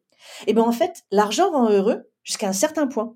Ils ont même montré le, salaire moyen pour arriver au max de, de bien-être. Ça veut dire que si on arrive à un salaire qui est aux environs individuels, aux environs de 3000 euros, eh ben on a atteint le meilleur équilibre de bien-être et d'argent. C'est-à-dire que si on, plus on garde de l'argent, plus on est heureux, jusqu'à environ 3000 euros par mois. Au-delà, eh ben c'est là où le plus, plus on est matérialiste et plus on, est, on a un salaire plus élevé, et plus on a un bien-être qui diminue, on a beaucoup de pression, on a beaucoup de, de, mal-être, etc.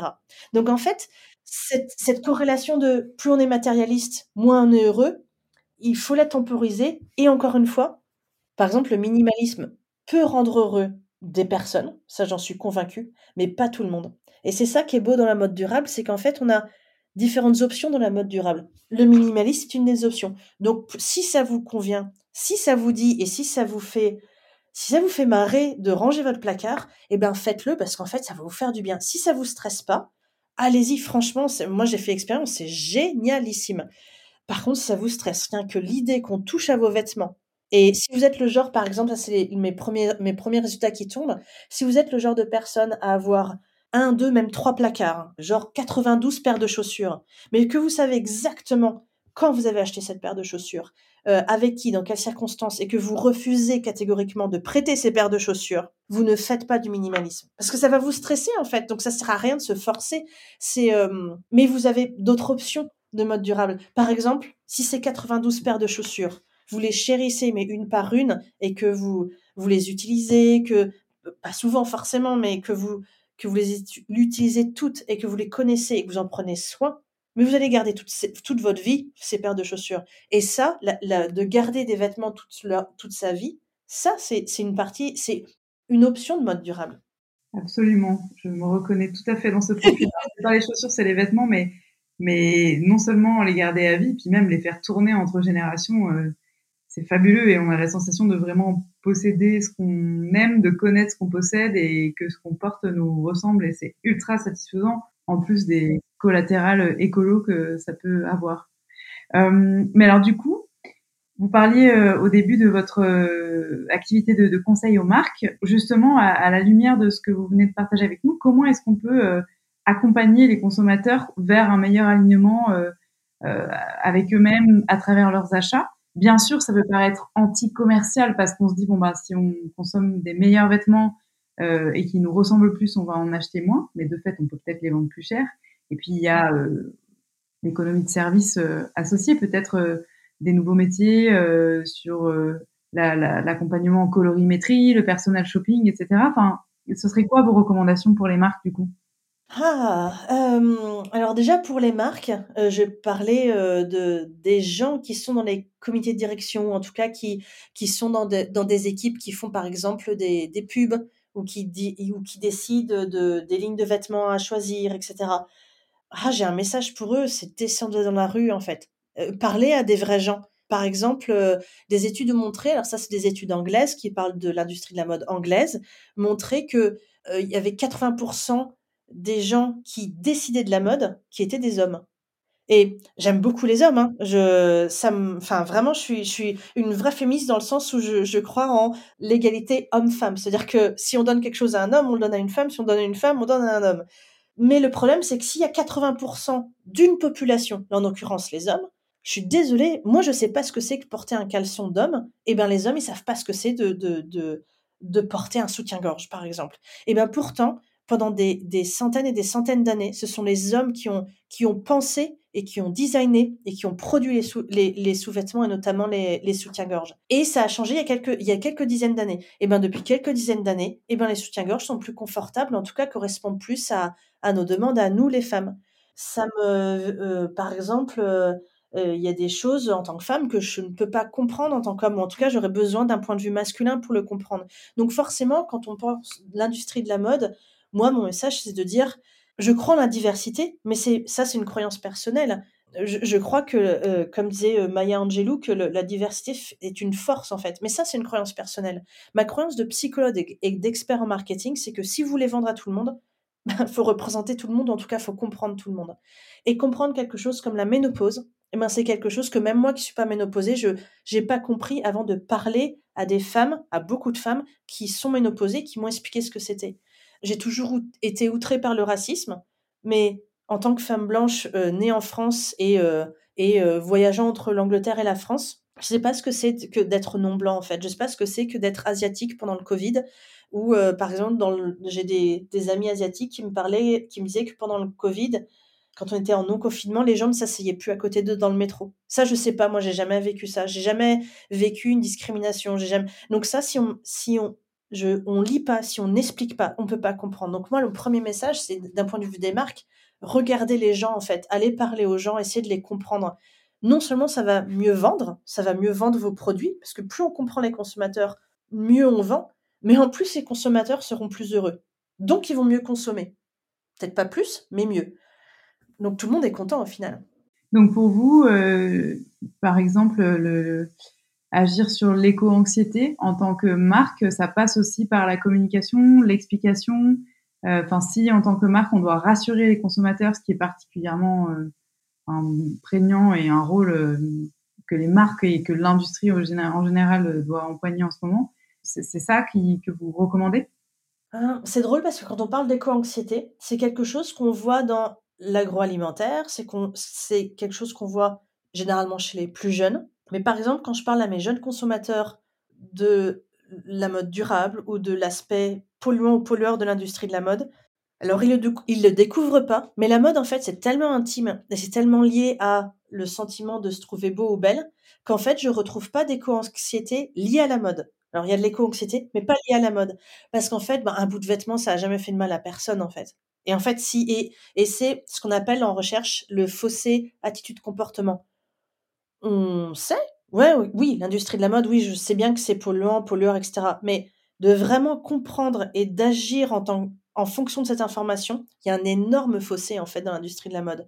Donc, je pense que euh, est-ce que les marques peuvent agir là-dessus? Ben Déjà, c'est au consommateur de, de, vraiment intérioriser ça en fait. Vraiment, quand c'est euh, en avril, euh, on aura un anniversaire très triste, l'anniversaire du Rana Plaza. Donc, c'est un, un bâtiment qui s'est écroulé euh, sur des ouvriers faisant plus de, de 2500 blessés, plus de il y a eu 1000, 1127 morts, et je, tiens à dire le chiffre précis. Et ces gens qui sont morts, qui ont été blessés, sont morts pour faire nos t-shirts à nous, Européens, Occidentaux, etc. Et euh, ça, on, le sait. On veut, par exemple, en avril, on va en entendre parler. Mais ce qui est important, c'est d'un point de vue des consommateurs, qu'ils comprennent vraiment ce que ça fait. C'est-à-dire des enfants. Euh, par exemple, ma fille de 8 ans, comprend que et ne veut plus rentrer dans certains magasins parce qu'elle sait qu'il y a des il des petites filles de son âge qui ont fait des chaussettes, des collants, des chaussures. Et du haut de ses 8 ans la dernière fois même moi je dis allez allez c'est pratique on va dans ce magasin on, achète une paire de collants ça va vite c'est pratique c'est pas cher on y va. Elle n'a pas voulu rentrer on était en plein Dijon elle n'a pas voulu rentrer dans le magasin parce qu'elle dit je ne veux pas rentrer parce que des enfants de mon âge ont fait des collants de cette marque et je suis bon, bah, du coup, elle n'a pas eu de collant. Euh, en tout cas, je suis allée chercher une option un peu plus durable. Mais même moi qui suis experte de la mode durable, j'allais rentrer dans le magasin parce que ben c'est pratique, il est tard, euh, ben j'ai deux enfants, on y va. Et en fait, vraiment cette intériorisation de la connaissance, elle est primordiale d'un point de vue des consommateurs, d'un point de vue des marques. Euh, il faut que les marques soient sincères. Et ça ne veut pas dire parfaites, parce qu'en fait, c'est impossible, enfin c'est quasiment impossible d'être parfait. Mais par exemple, quand euh, quand une marque de fast fashion met en gros sur les, les en gros dans, dans des panneaux sur ces magasins, tous nos t-shirts sont en coton organique. Alors moi je suis bête et méchante, ben j'ai vérifié. En fait j'avais une heure à tuer, ben j'ai fait pas de problème, on était à Londres. J'ai fait tous les t-shirts en coton organique. J'ai vérifié auprès des assistantes, les pauvres assistantes, je suis vraiment relou. Elles m'ont dit oui madame, tous les t-shirts sont en coton organique. Pas de problème. J'ai une heure à tuer, j'ai fait tous les t-shirts. En effet, j'ai trouvé euh, une petite ligne de vêtements où il y avait une vingtaine de t-shirts qui étaient en, coton organique. Sinon, les trois étages du magasin, euh, il n'y avait aucun t-shirt en coton organique. Donc en fait, d'un point de vue des marques, en fait, faut être sincère parce qu'en fait, la génération qui arrive, la Gen Z, les jeunes millenniums et puis ceux qui arrivent encore vont être euh, pire ou mieux. En tout cas, moi, je trouve que c'est mieux. on pourra pas leur faire à l'envers en fait. Vous leur cachez quelque chose, vous n'êtes pas sincère, hop, ils, vont passer à autre chose. Donc d'un point de vue des marques, il, il, faut être, sincère et en fait dire, par exemple, il y a beaucoup de startups qui, qui veulent faire de l'éco-responsabilité, ou par exemple une marque absolument merveilleuse, la marque de, chaussures Veja. vous allez sur leur site et il y a un truc que je trouve formidable. Ils vont sur leur site en, disant et vous allez trouver une page ce que l'on fait bien et vous allez trouver une page ce que l'on fait pas bien. Par exemple, ils produisent une partie de leurs chaussures au Brésil. Vous allez ben, c'est pas éco-responsable, c'est loin, c'est la France, Brésil, enfin, c'est quoi ce bazar? Mais ils expliquent pourquoi ils vont au Brésil. Ils expliquent qu'ils font travailler au Brésil. C'est absolument merveilleux. Si vous voulez vous former, euh, y a, euh, en tant que consommateur, pour mieux comprendre, il y a un, un, nouveau livre qui est sorti, La face cachée des étiquettes, par le collectif de Slow We Are, qui éduque les consommateurs à lire des étiquettes mais après, d'un point de vue des marques, il faut aussi jouer le jeu, en fait. Il faut dire, OK, on va tout mettre sur les étiquettes, on va chercher des labels éco-responsables pour pas mentir, en fait. Pour pas dire, tous nos t-shirts sont, sont, de coton organique. Non, non, mais non. Il y a, il y a 10 t-shirts, en fait. effectivement, euh, et, d'ailleurs, on voit qu'il y a une adaptation des discours et le greenwashing est de plus en plus subtil à détecter, euh, bah, notamment parce qu'il y a une espèce de tribunal des réseaux sociaux euh, poussé en particulier par les plus jeunes.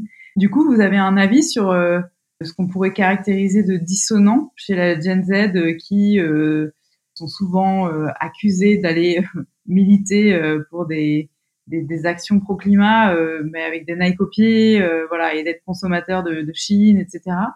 Parce que vous disiez, je, je, suis très d'accord avec vous au début de l'interview, que finalement c'est à eux d'éduquer les plus âgés et c'est aux plus âgés de comprendre à la fois leur mode de pensée et leurs outils. Euh, donc est-ce qu'ils sont vraiment dissonants tant que ça Et quels discours et, quels outils euh, digitaux ou autres sont particulièrement adaptés pour leur parler?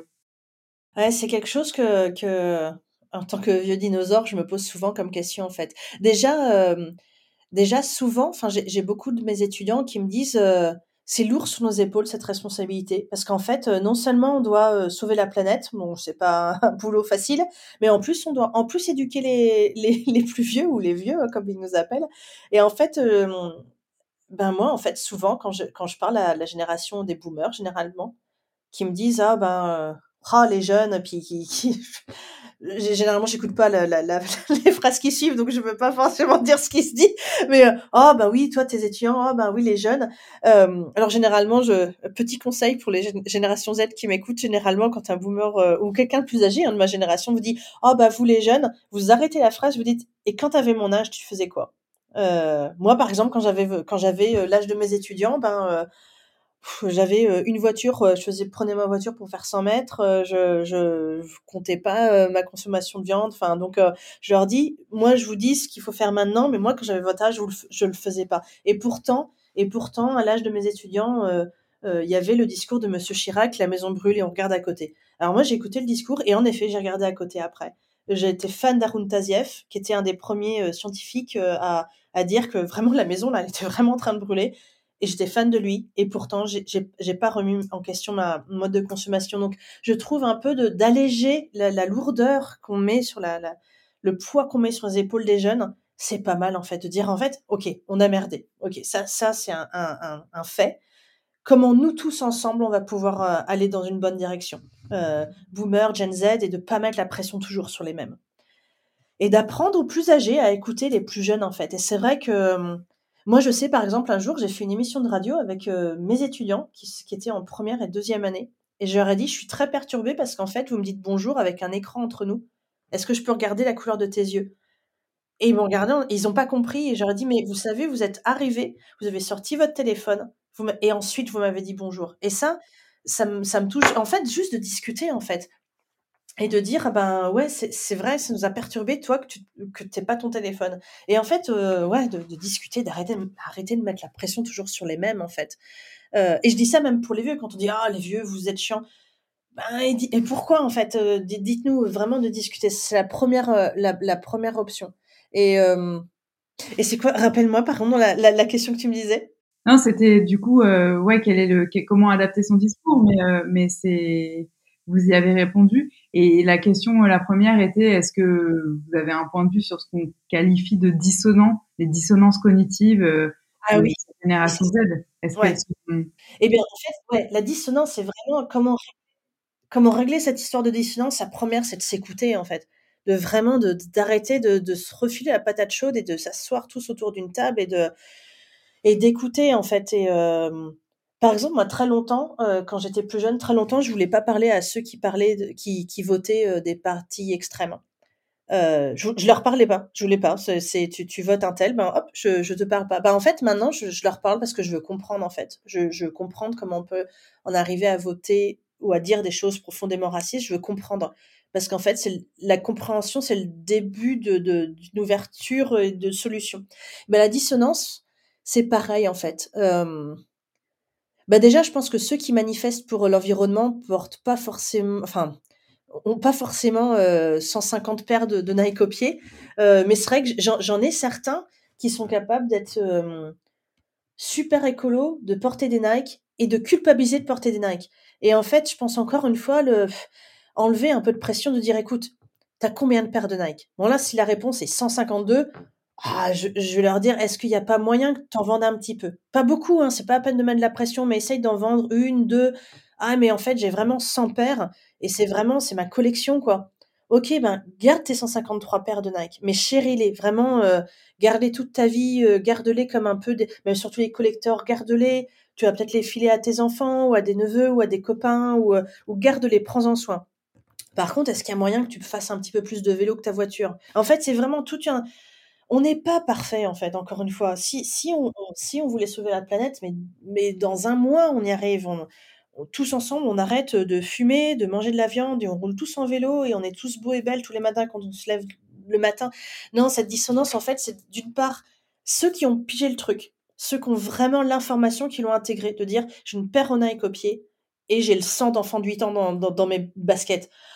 Oh là la pression de dire ok, ouais, t'as as compris, c'est super, génial eh ben, qu'est-ce qu'on en fait de ça? Est-ce que tu aimes les Nike? Ok, bon ben, essaye d'en acheter moins. Euh, essaye de moins, manger de viande. En fait, c'est tout un, espace, tout un, équilibre à trouver. Et surtout, arrêter de se refiler la patate chaude, en fait, de, s'asseoir et de... Euh, euh, vraiment, comme je disais, par exemple, le racisme est quelque chose qui me rend absolument dingue. Et pourtant, j'arrive aujourd'hui à discuter avec des gens profondément racistes et de dire, mais juste, euh, juste essayer de, et d'avoir des discussions avec eux en disant, mais je comprends vraiment, je comprends pas, et, qu'au bout d'arriver à une discussion presque euh, où la personne en face commence à, à, se questionner sur son raisonnement. Et ça, c'est une grande victoire de dire, euh, d'essayer de, de faire comprendre. J'avais par exemple un, homme de 60 ans qui, m'expliquait par A plus B que mes étudiants étaient euh, des feignants qui voulaient pas bosser parce que la jeunesse aujourd'hui. Et en fait, d'essayer de lui faire comprendre, dire mais c'est quand la dernière fois que tu as parlé à un jeune avec des guillemets? Donc lui, il référait à des gens de 18 à 20 ans. Je dis c'est quand la dernière fois que tu t'es assis, que tu as pris un café avec un, un jeune homme ou une jeune femme de 18 ans, que tu as parlé avec eux? Et il serait qu'en en posant ces petites pierres, ces petites inceptions, et bien, en l'occurrence, cette personne-là a, discuté avec des jeunes et a dit mais j'avais pas compris mais le stress mais la pression mais le mais il avait trouvé un stage euh, à plusieurs personnes en fait en disant mais c'est dingue mais parce que lui il avait la notion de stage il l'avait pas trouvé. Il sortait de ses études il a trouvé euh, son boulot puis il allait de boulot en boulot. Et en fait en comprenant le stress de mes étudiants il a trouvé plusieurs stages à mes étudiants. Et il a compris. Donc je pense qu'en fait cette dissonance c'est déjà un début de prise de réflexion. Et au lieu de dire ah, tu vois, tu portes des Nike, tu devrais aller manifester avec Greta Thunberg, de dire, ok, au moins tu as pris une prise de conscience. Aller vers le positif toujours, parce que c'est tellement facile d'aller, de voir le, verre à, moitié vide en fait. Voir le verre à moitié plein et d'aller vers le positif et aller alléger les épaules de tout le monde en fait. Complètement. Alors, je vais passer un peu du coq à l'âne, mais parce qu'il y a deux thématiques qui nous intéressent beaucoup et qu'on voulait creuser avec vous sur deux études que vous avez publiées. Cela dit, c'est quand même lié au Gen Z puisqu'il s'agit des réseaux Instagram et TikTok. Vous faites partie des, rares euh, chercheurs qui ont étudié leur impact sur euh, bah, la psychologie. Et euh, j'avais une première question qui était pourquoi est-ce que c'est si peu répandu alors que c'est quand même notoirement connu que ça a un impact assez négatif, surtout depuis la pandémie et le coup d'accélérateur euh, fait qu'on utilise euh, bah, de façon massive et, de nombreuses heures ces outils au quotidien. Donc pourquoi si peu de travaux de recherche concernant ces, réseaux, en particulier chez les jeunes? Moi, je trouve qu'il y a pas mal de, recherches là-dessus, notamment euh, depuis, depuis 10 ans, il y avait des travaux qui montraient l'aspect négatif des réseaux sociaux. Alors, généralement, c'était Facebook, hein, parce que c'était le, le, réseau social principal. Et puis, en fait, depuis quelques années, on a montré, notamment depuis le Covid, on a montré qu'il peut y avoir un impact positif des réseaux sociaux. Il y a quand même quelques études. Généralement, les réseaux sociaux en recherche sont, euh, euh, sont utilisés comme un outil. Ça veut dire qu'en fait, quand je vous disais, par exemple, dans une de mes recherches, j'ai utilisé des magazines de mode, hashtag dinosaure, mais euh. Alors moi, pour moi, c'était les, les, les, magazines de mode parce que c'était une, une population particulière. On utilise beaucoup des réseaux sociaux comme un outil. Par exemple, on va analyser, euh, on va analyser la représentation de, de telle telle population dans les réseaux sociaux. On va aussi aller chercher des mots-clés qui ont été utilisés dans un certain contexte. Donc en fait, c'est, un outil, en fait, du matériel qu'on utilise. Donc ça, c'est quand même de plus en plus utilisé. Après, le truc des réseaux sociaux, et je pense qu'en tout cas, je parle en tant que psychologue, on, on, on utilise quand même pas tant que ça, euh, c'est vrai. Parce qu'en fait, dans les réseaux sociaux, on a ce côté anonyme qui fait que en fait, c'est pas vraiment ce qu'on pense. Euh, quand par exemple, ben, c'est ce que c'est euh, euh, quand on dit euh, quand on dit à quelqu'un de connu ou, ou, pas d'ailleurs, si tu redis ça, je vais te tuer. Ben en fait, c'est un truc qui est lâché, qui est absolument horrible, ignoble, enfin monstrueux. Mais les gens ne le pensent pas vraiment parce que sous couvert d'anonymat et d'écran, ils vont dire des insanités horribles.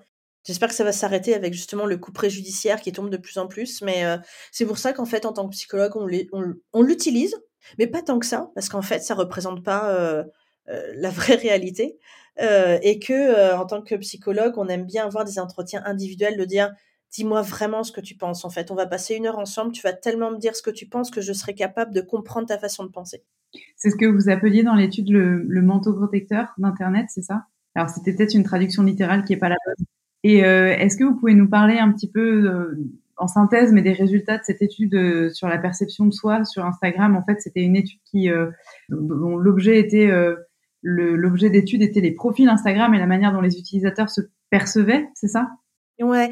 En gros, on a voulu vérifier si les gens, en fait, dans l'idée où, comme je vous disais, on a besoin de 10 millisecondes pour percevoir quelqu'un. En fait, on a voulu vérifier si c'était pareil sur Instagram. On a pris plusieurs profils Instagram, des profils qu'on a voulu différents exprès, donc soit qui montraient que des paysages, soit que des selfies, soit que des choses un peu artistiques, en disant est-ce qu'on est capable d'exprimer une opinion, de, vraiment dire cette personne, je l'aperçois comme ça, comme ça. Et là, on a utilisé en plus du quantitatif, donc c'était même pas de l'exploration en disant dis-moi des mots-clés, qu'est-ce que tu penses? Et non, en disant on fait un questionnaire de personnalité, est-ce qu'on est capable de répondre au questionnaire en seulement 12, 12 euh, euh, photos? Et l'occurrence, c'est que euh, tout le monde a réussi à répondre et avait une idée assez, assez, enfin, oui, enfin, c'était une affirmation de dire cette personne est comme ça, basée sur 12 photos. Et ce qu'on a voulu comparer, c'est la personne. On avait donc, euh, je, me rappelle plus trop de combien de profils on avait, on avait testé. Je crois que c'était entre 6 et 8. Et les 6 et 8 Instagrammeurs, en fait, des gens qui avaient ce profil, ont rempli eux-mêmes leur questionnaire de personnalité. Et bien sûr, on a trouvé qu'il y avait une énorme différence, en fait. Euh, ou en tout cas, euh, certains s'étaient montrés tels qu'ils étaient sur Instagram et étaient perçus tels qu'ils enfin, il n'y avait pas trop de dissonance, mais d'autres étaient complètement euh, en dissonance entre ce qu'ils étaient eux, ce qu'ils montraient et comment ils étaient perçus. Et euh, aujourd'hui, vous, parlez de l'usage positif de, des réseaux euh, en pratique, donc à la fois pour les citoyens et à la fois pour les marques. Comment est-ce qu'on peut utiliser ces outils à bon escient? Alors là, je, je vais m'éloigner de, de, la mode. Par exemple, post hashtag MeToo a été ultra positif grâce aux réseaux sociaux. Par exemple, quand j'explique à, mes enfants ou à des adolescents ou à mes étudiants que, euh, enfin, un truc comme un, de dire moi aussi je me suis fait, fait agresser sexuellement quand euh, j'avais 20, 18, 10 ans, enfin c'était complètement improbable en fait. la notion d'agression sexuelle n'était pas sur la place publique. Et en un hashtag, tout le monde a pu le dire en disant ouais moi aussi. Et rien que ces quelques, lettres ont été euh, libératrice, merveilleuse. On se retrouvait, c'est Andrea Bescon qui dit, on s'est retrouvé, on a retrouvé une sororité en fait, une fraternité. Mais moi aussi, mais toi aussi, mais en fait tout le monde. Waouh, ok. pour donner un autre exemple, le Black Lives Matter Movement. Et pourtant, pour quelqu'un qui, alors j'étais pas experte du racisme, mais pour quelqu'un qui se considérait non raciste et qui était intéressé par la question, mais j'ai appris tellement de choses. J'ai appris, euh, j'ai appris des auteurs, j'ai appris des livres, j'ai appris des podcasts, j'ai appris ce que c'était d'être discriminé. Euh, vraiment, enfin, c'est quelque chose que j'avais appris en cours en tant que psychologue, euh, que, que à laquelle je m'intéressais, mais c'est quelque chose que j'ai vraiment appris, ce grâce aux réseaux sociaux. Et puis, ça va, là, je parle de, de, sujets sensibles et graves, mais par exemple, je vous disais que j'étais maman. en trois clics, j'ai connecté avec des mamans sur les réseaux sociaux et des mamans de jumeaux notamment de dire euh, comment on fait quoi. Euh, des mamans de jumeaux comment on fait ça? Euh, j'ai connecté par exemple avec des femmes qui étaient ménopausées en disant moi je suis pas ménopausée mais en fait je voudrais comprendre dites-moi. Et quand alors je suis pas jeu vidéo mais quand je vois mes des plus jeunes que moi soit dans ma famille ou soit dans mes étudiants qui jouent en réseau qui, qui ont plein d'amis virtuels qui n'ont jamais rencontré dans leur vie mais qui jouent en réseau, en réseau c'est génial, se dire qu'ils ont une vie sociale et en tant qu'individu, on a besoin d'une vie sociale, on a besoin d'être connecté aux gens. On l'a bien vu quand on était euh, enfermé euh, pendant euh, le confinement, on a besoin de cette vie sociale. Et bien pendant le confinement, je dis souvent mes étudiants, mes étudiantes aux plus jeunes, enfin même, on avait une blague de, ok, attention, c'est pas drôle, hein, mais on avait une blague de quarantenaire en disant, vous imaginez si on avait été en confinement à notre époque quand on avait 18 ans, mais on avait, enfin on avait on avait des Nokia euh, qui, où on avait le droit à 30 textos par, mois, quoi. Mais ça aurait été horrible le confinement. Et là, heureusement, on avait des news de tout le monde. On pouvait se, se j'allais dire se skyper. On pouvait se faire des, des, des FaceTime, on pouvait, euh, je suis vraiment vieille, on pourrait vraiment, on pouvait se faire des apéros avec des gens. Enfin, moi, j'ai fait des apéros euh, avec, ou des, des lunchs ou des goûters avec des gens sur toute la planète entière, sur, avec mes, mes amis chinois, japonais, américains, français c'était chouette quoi euh, mais on avait euh, je me rappelle on faisait le matin on faisait du sport avec mes enfants avec un coach australien. Après on faisait euh, la matinée d'école avec la, la, maîtresse anglaise. Après on faisait on mangeait avec papy et mamie qui étaient sur sur l'ordinateur. On mangeait tous ensemble. Mais c'est ça c'est grâce aux réseaux sociaux à internet mais aussi aux réseaux sociaux. Et c'est ça le côté positif. Après par rapport à la mode c'est un peu plus compliqué parce qu'en fait on a ces injonctions de beauté ces injonctions de tendance en disant tu ne seras beau que si tu portes ça c'est terrible ça. Et ça, en plus, on sait au fond de nos tripes que c'est faux. C'est pas quelqu'un comme Anna Wintour qui va décider comment Aurore Bardet va, s'habiller et si Aurore Bardet est belle. Je le sais sur papier. Mais en fait, euh, ben en fait, Anna Wintour décide de comment Aurore Bardet va se sentir belle ou beau.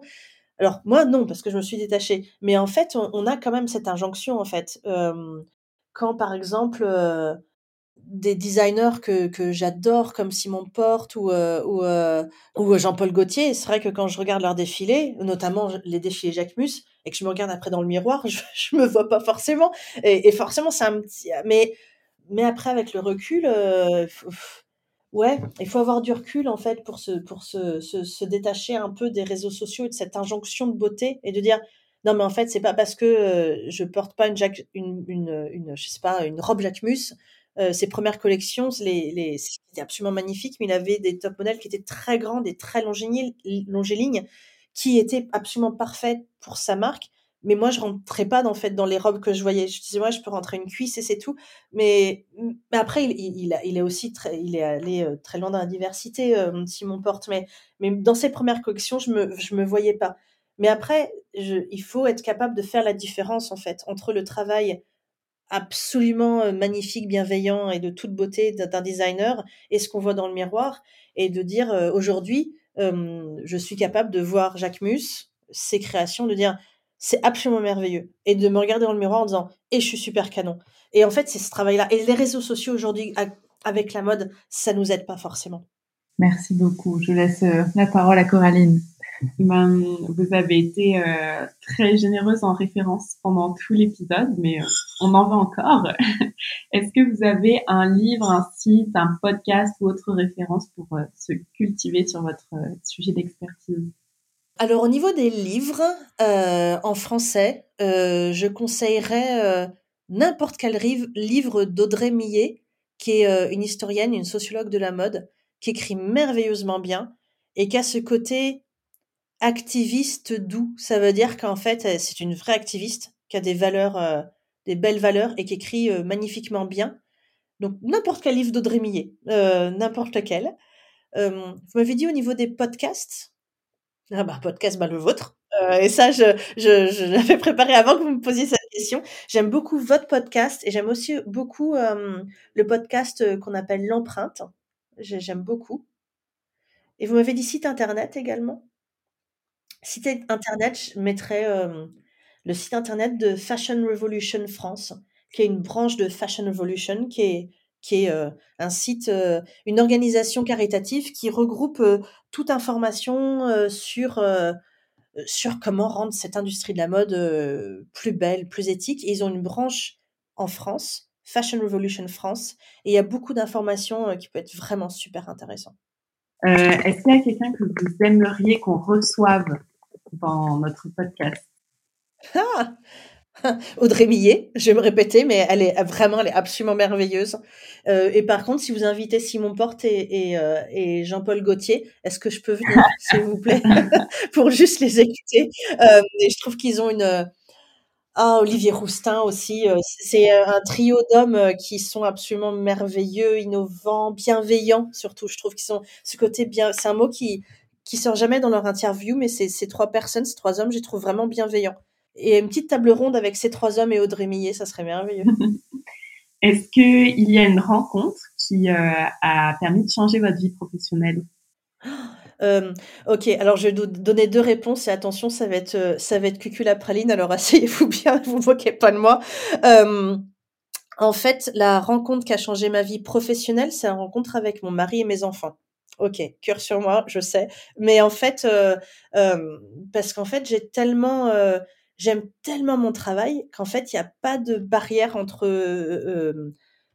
alors si j'ai une vie privée, euh, je raconte pas ma vie à mes étudiants, euh, quoique, il me dirait, là s'il m'écoute, il dirait, «Hum, quoique des fois. Mais en fait, il y, a pas, j'aime tellement mon travail qu'en fait, quand on se lève, euh, quand on se lève et qu'on fait un travail qu'on aime, en fait, ouais, lundi, samedi, il n'y a pas tellement de différence pour moi. Alors je travaille pas les week-ends, mais oh, un lundi, c'est aussi kiffant qu'un samedi, et ça, c'est chouette. Et ça, je le, je l'ai grâce à mon mari et mes enfants. Mon mari qui est dans le dans le sport de haut niveau et qui est aussi dans cette notion de bien-être et de et, de performance et qu'on a vraiment ce côté de pardon, j'ai mal parlé, mais vraiment kiffe ta vie, en fait. Vraiment, fais un truc que t'aimes. Et, et quand je me posais des questions en disant est-ce que je devrais aller vers ce truc qui est la psychologie de la mode, c'est bizarre. Il dit, ben, lis, est-ce que ça te plairait? Est-ce que donc, il m'a un peu poussé, même en, tant que jeune parent de bébé, de deux bébés.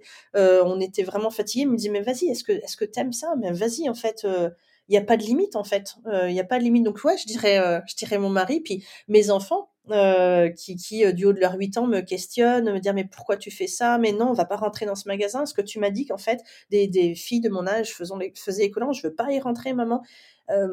ils me remettent toujours dans le droit chemin. Donc ça c'est vraiment un premier type de rencontre. Et il y a quelqu'un qui a changé ben, ma vie et comme ma vie c'est mon boulot, etc. Euh, c'est Alexandre Jardin.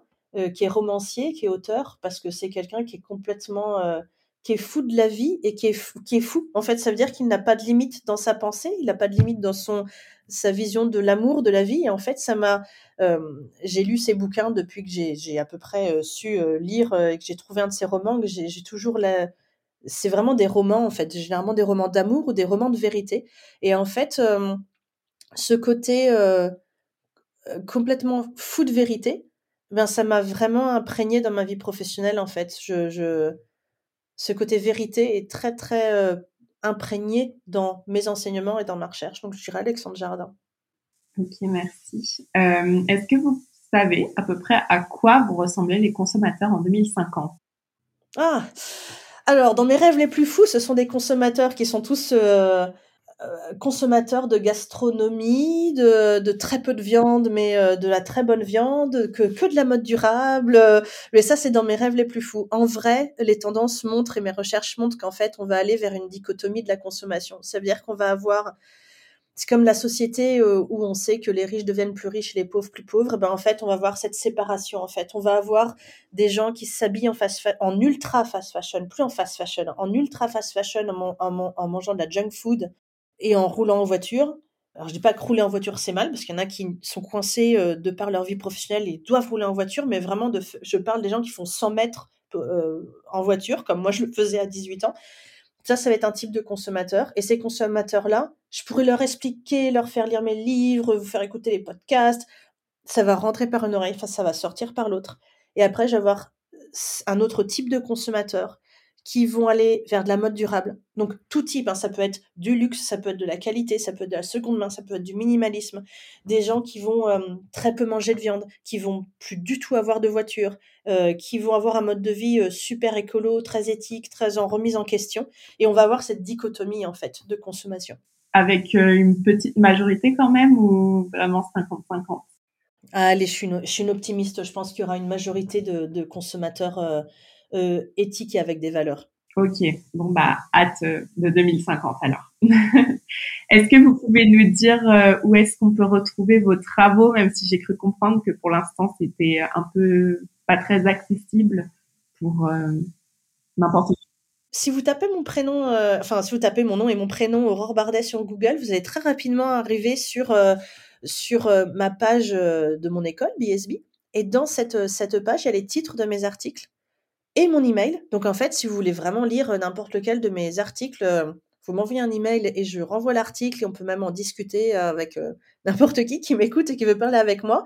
Il y a aussi un site internet qui s'appelle Google Scholar où là vous tapez n'importe quel nom de chercheur et vous pouvez avoir leur page avec toute la liste d'articles. Et j'espère que d'ici septembre, si vous tapez Aurore Bardet sur, euh, sur Internet, j'aurai euh, une page Internet où justement j'aurai la liste de mes articles, mais aussi euh, par article les 3-4 idées où il faut retenir, qu'il faut retenir des idées grand public, pas, pas une explication scientifique de mes travaux scientifiques, mais vraiment dire ces articles montrent ça, ça, ça, ça, une plus grande compréhension de mes travaux de recherche. Ok, on vous le souhaite aussi. Et on a hâte de lire ça. Merci beaucoup, Aurore. On va mettre toutes les références, y compris euh, votre, euh, enfin, vos travaux et euh, la page que vous venez de mentionner dans les notes de l'épisode. C'était vraiment un bonheur de vous entendre parler, au plaisir de vous entendre davantage sur des tables rondes ou pourquoi pas sur un autre épisode de podcast un peu plus vertical quand vous avez des publications qui sont d'actualité. On vous souhaite des bons Playmobil, c'est ça le projet de la soirée?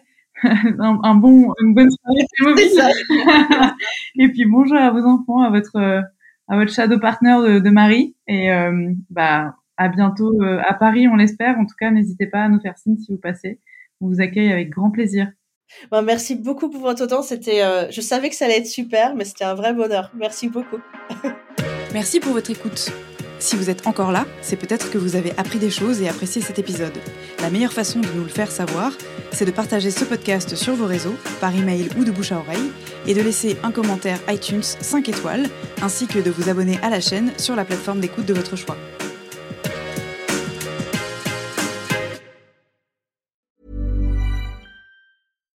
Hi, I'm Daniel, founder of Pretty Litter. Cats and cat owners deserve better than any old-fashioned litter. That's why I teamed up with scientists and veterinarians to create Pretty Litter. Its innovative crystal formula has superior odor control and weighs up to 80% less than clay litter. Pretty Litter even monitors health by changing colors to help detect early signs of potential illness. It's the world's smartest kitty litter. Go to prettylitter.com and use code ACAST for 20% off your first order and a free cat toy. Terms and conditions apply. See site for details.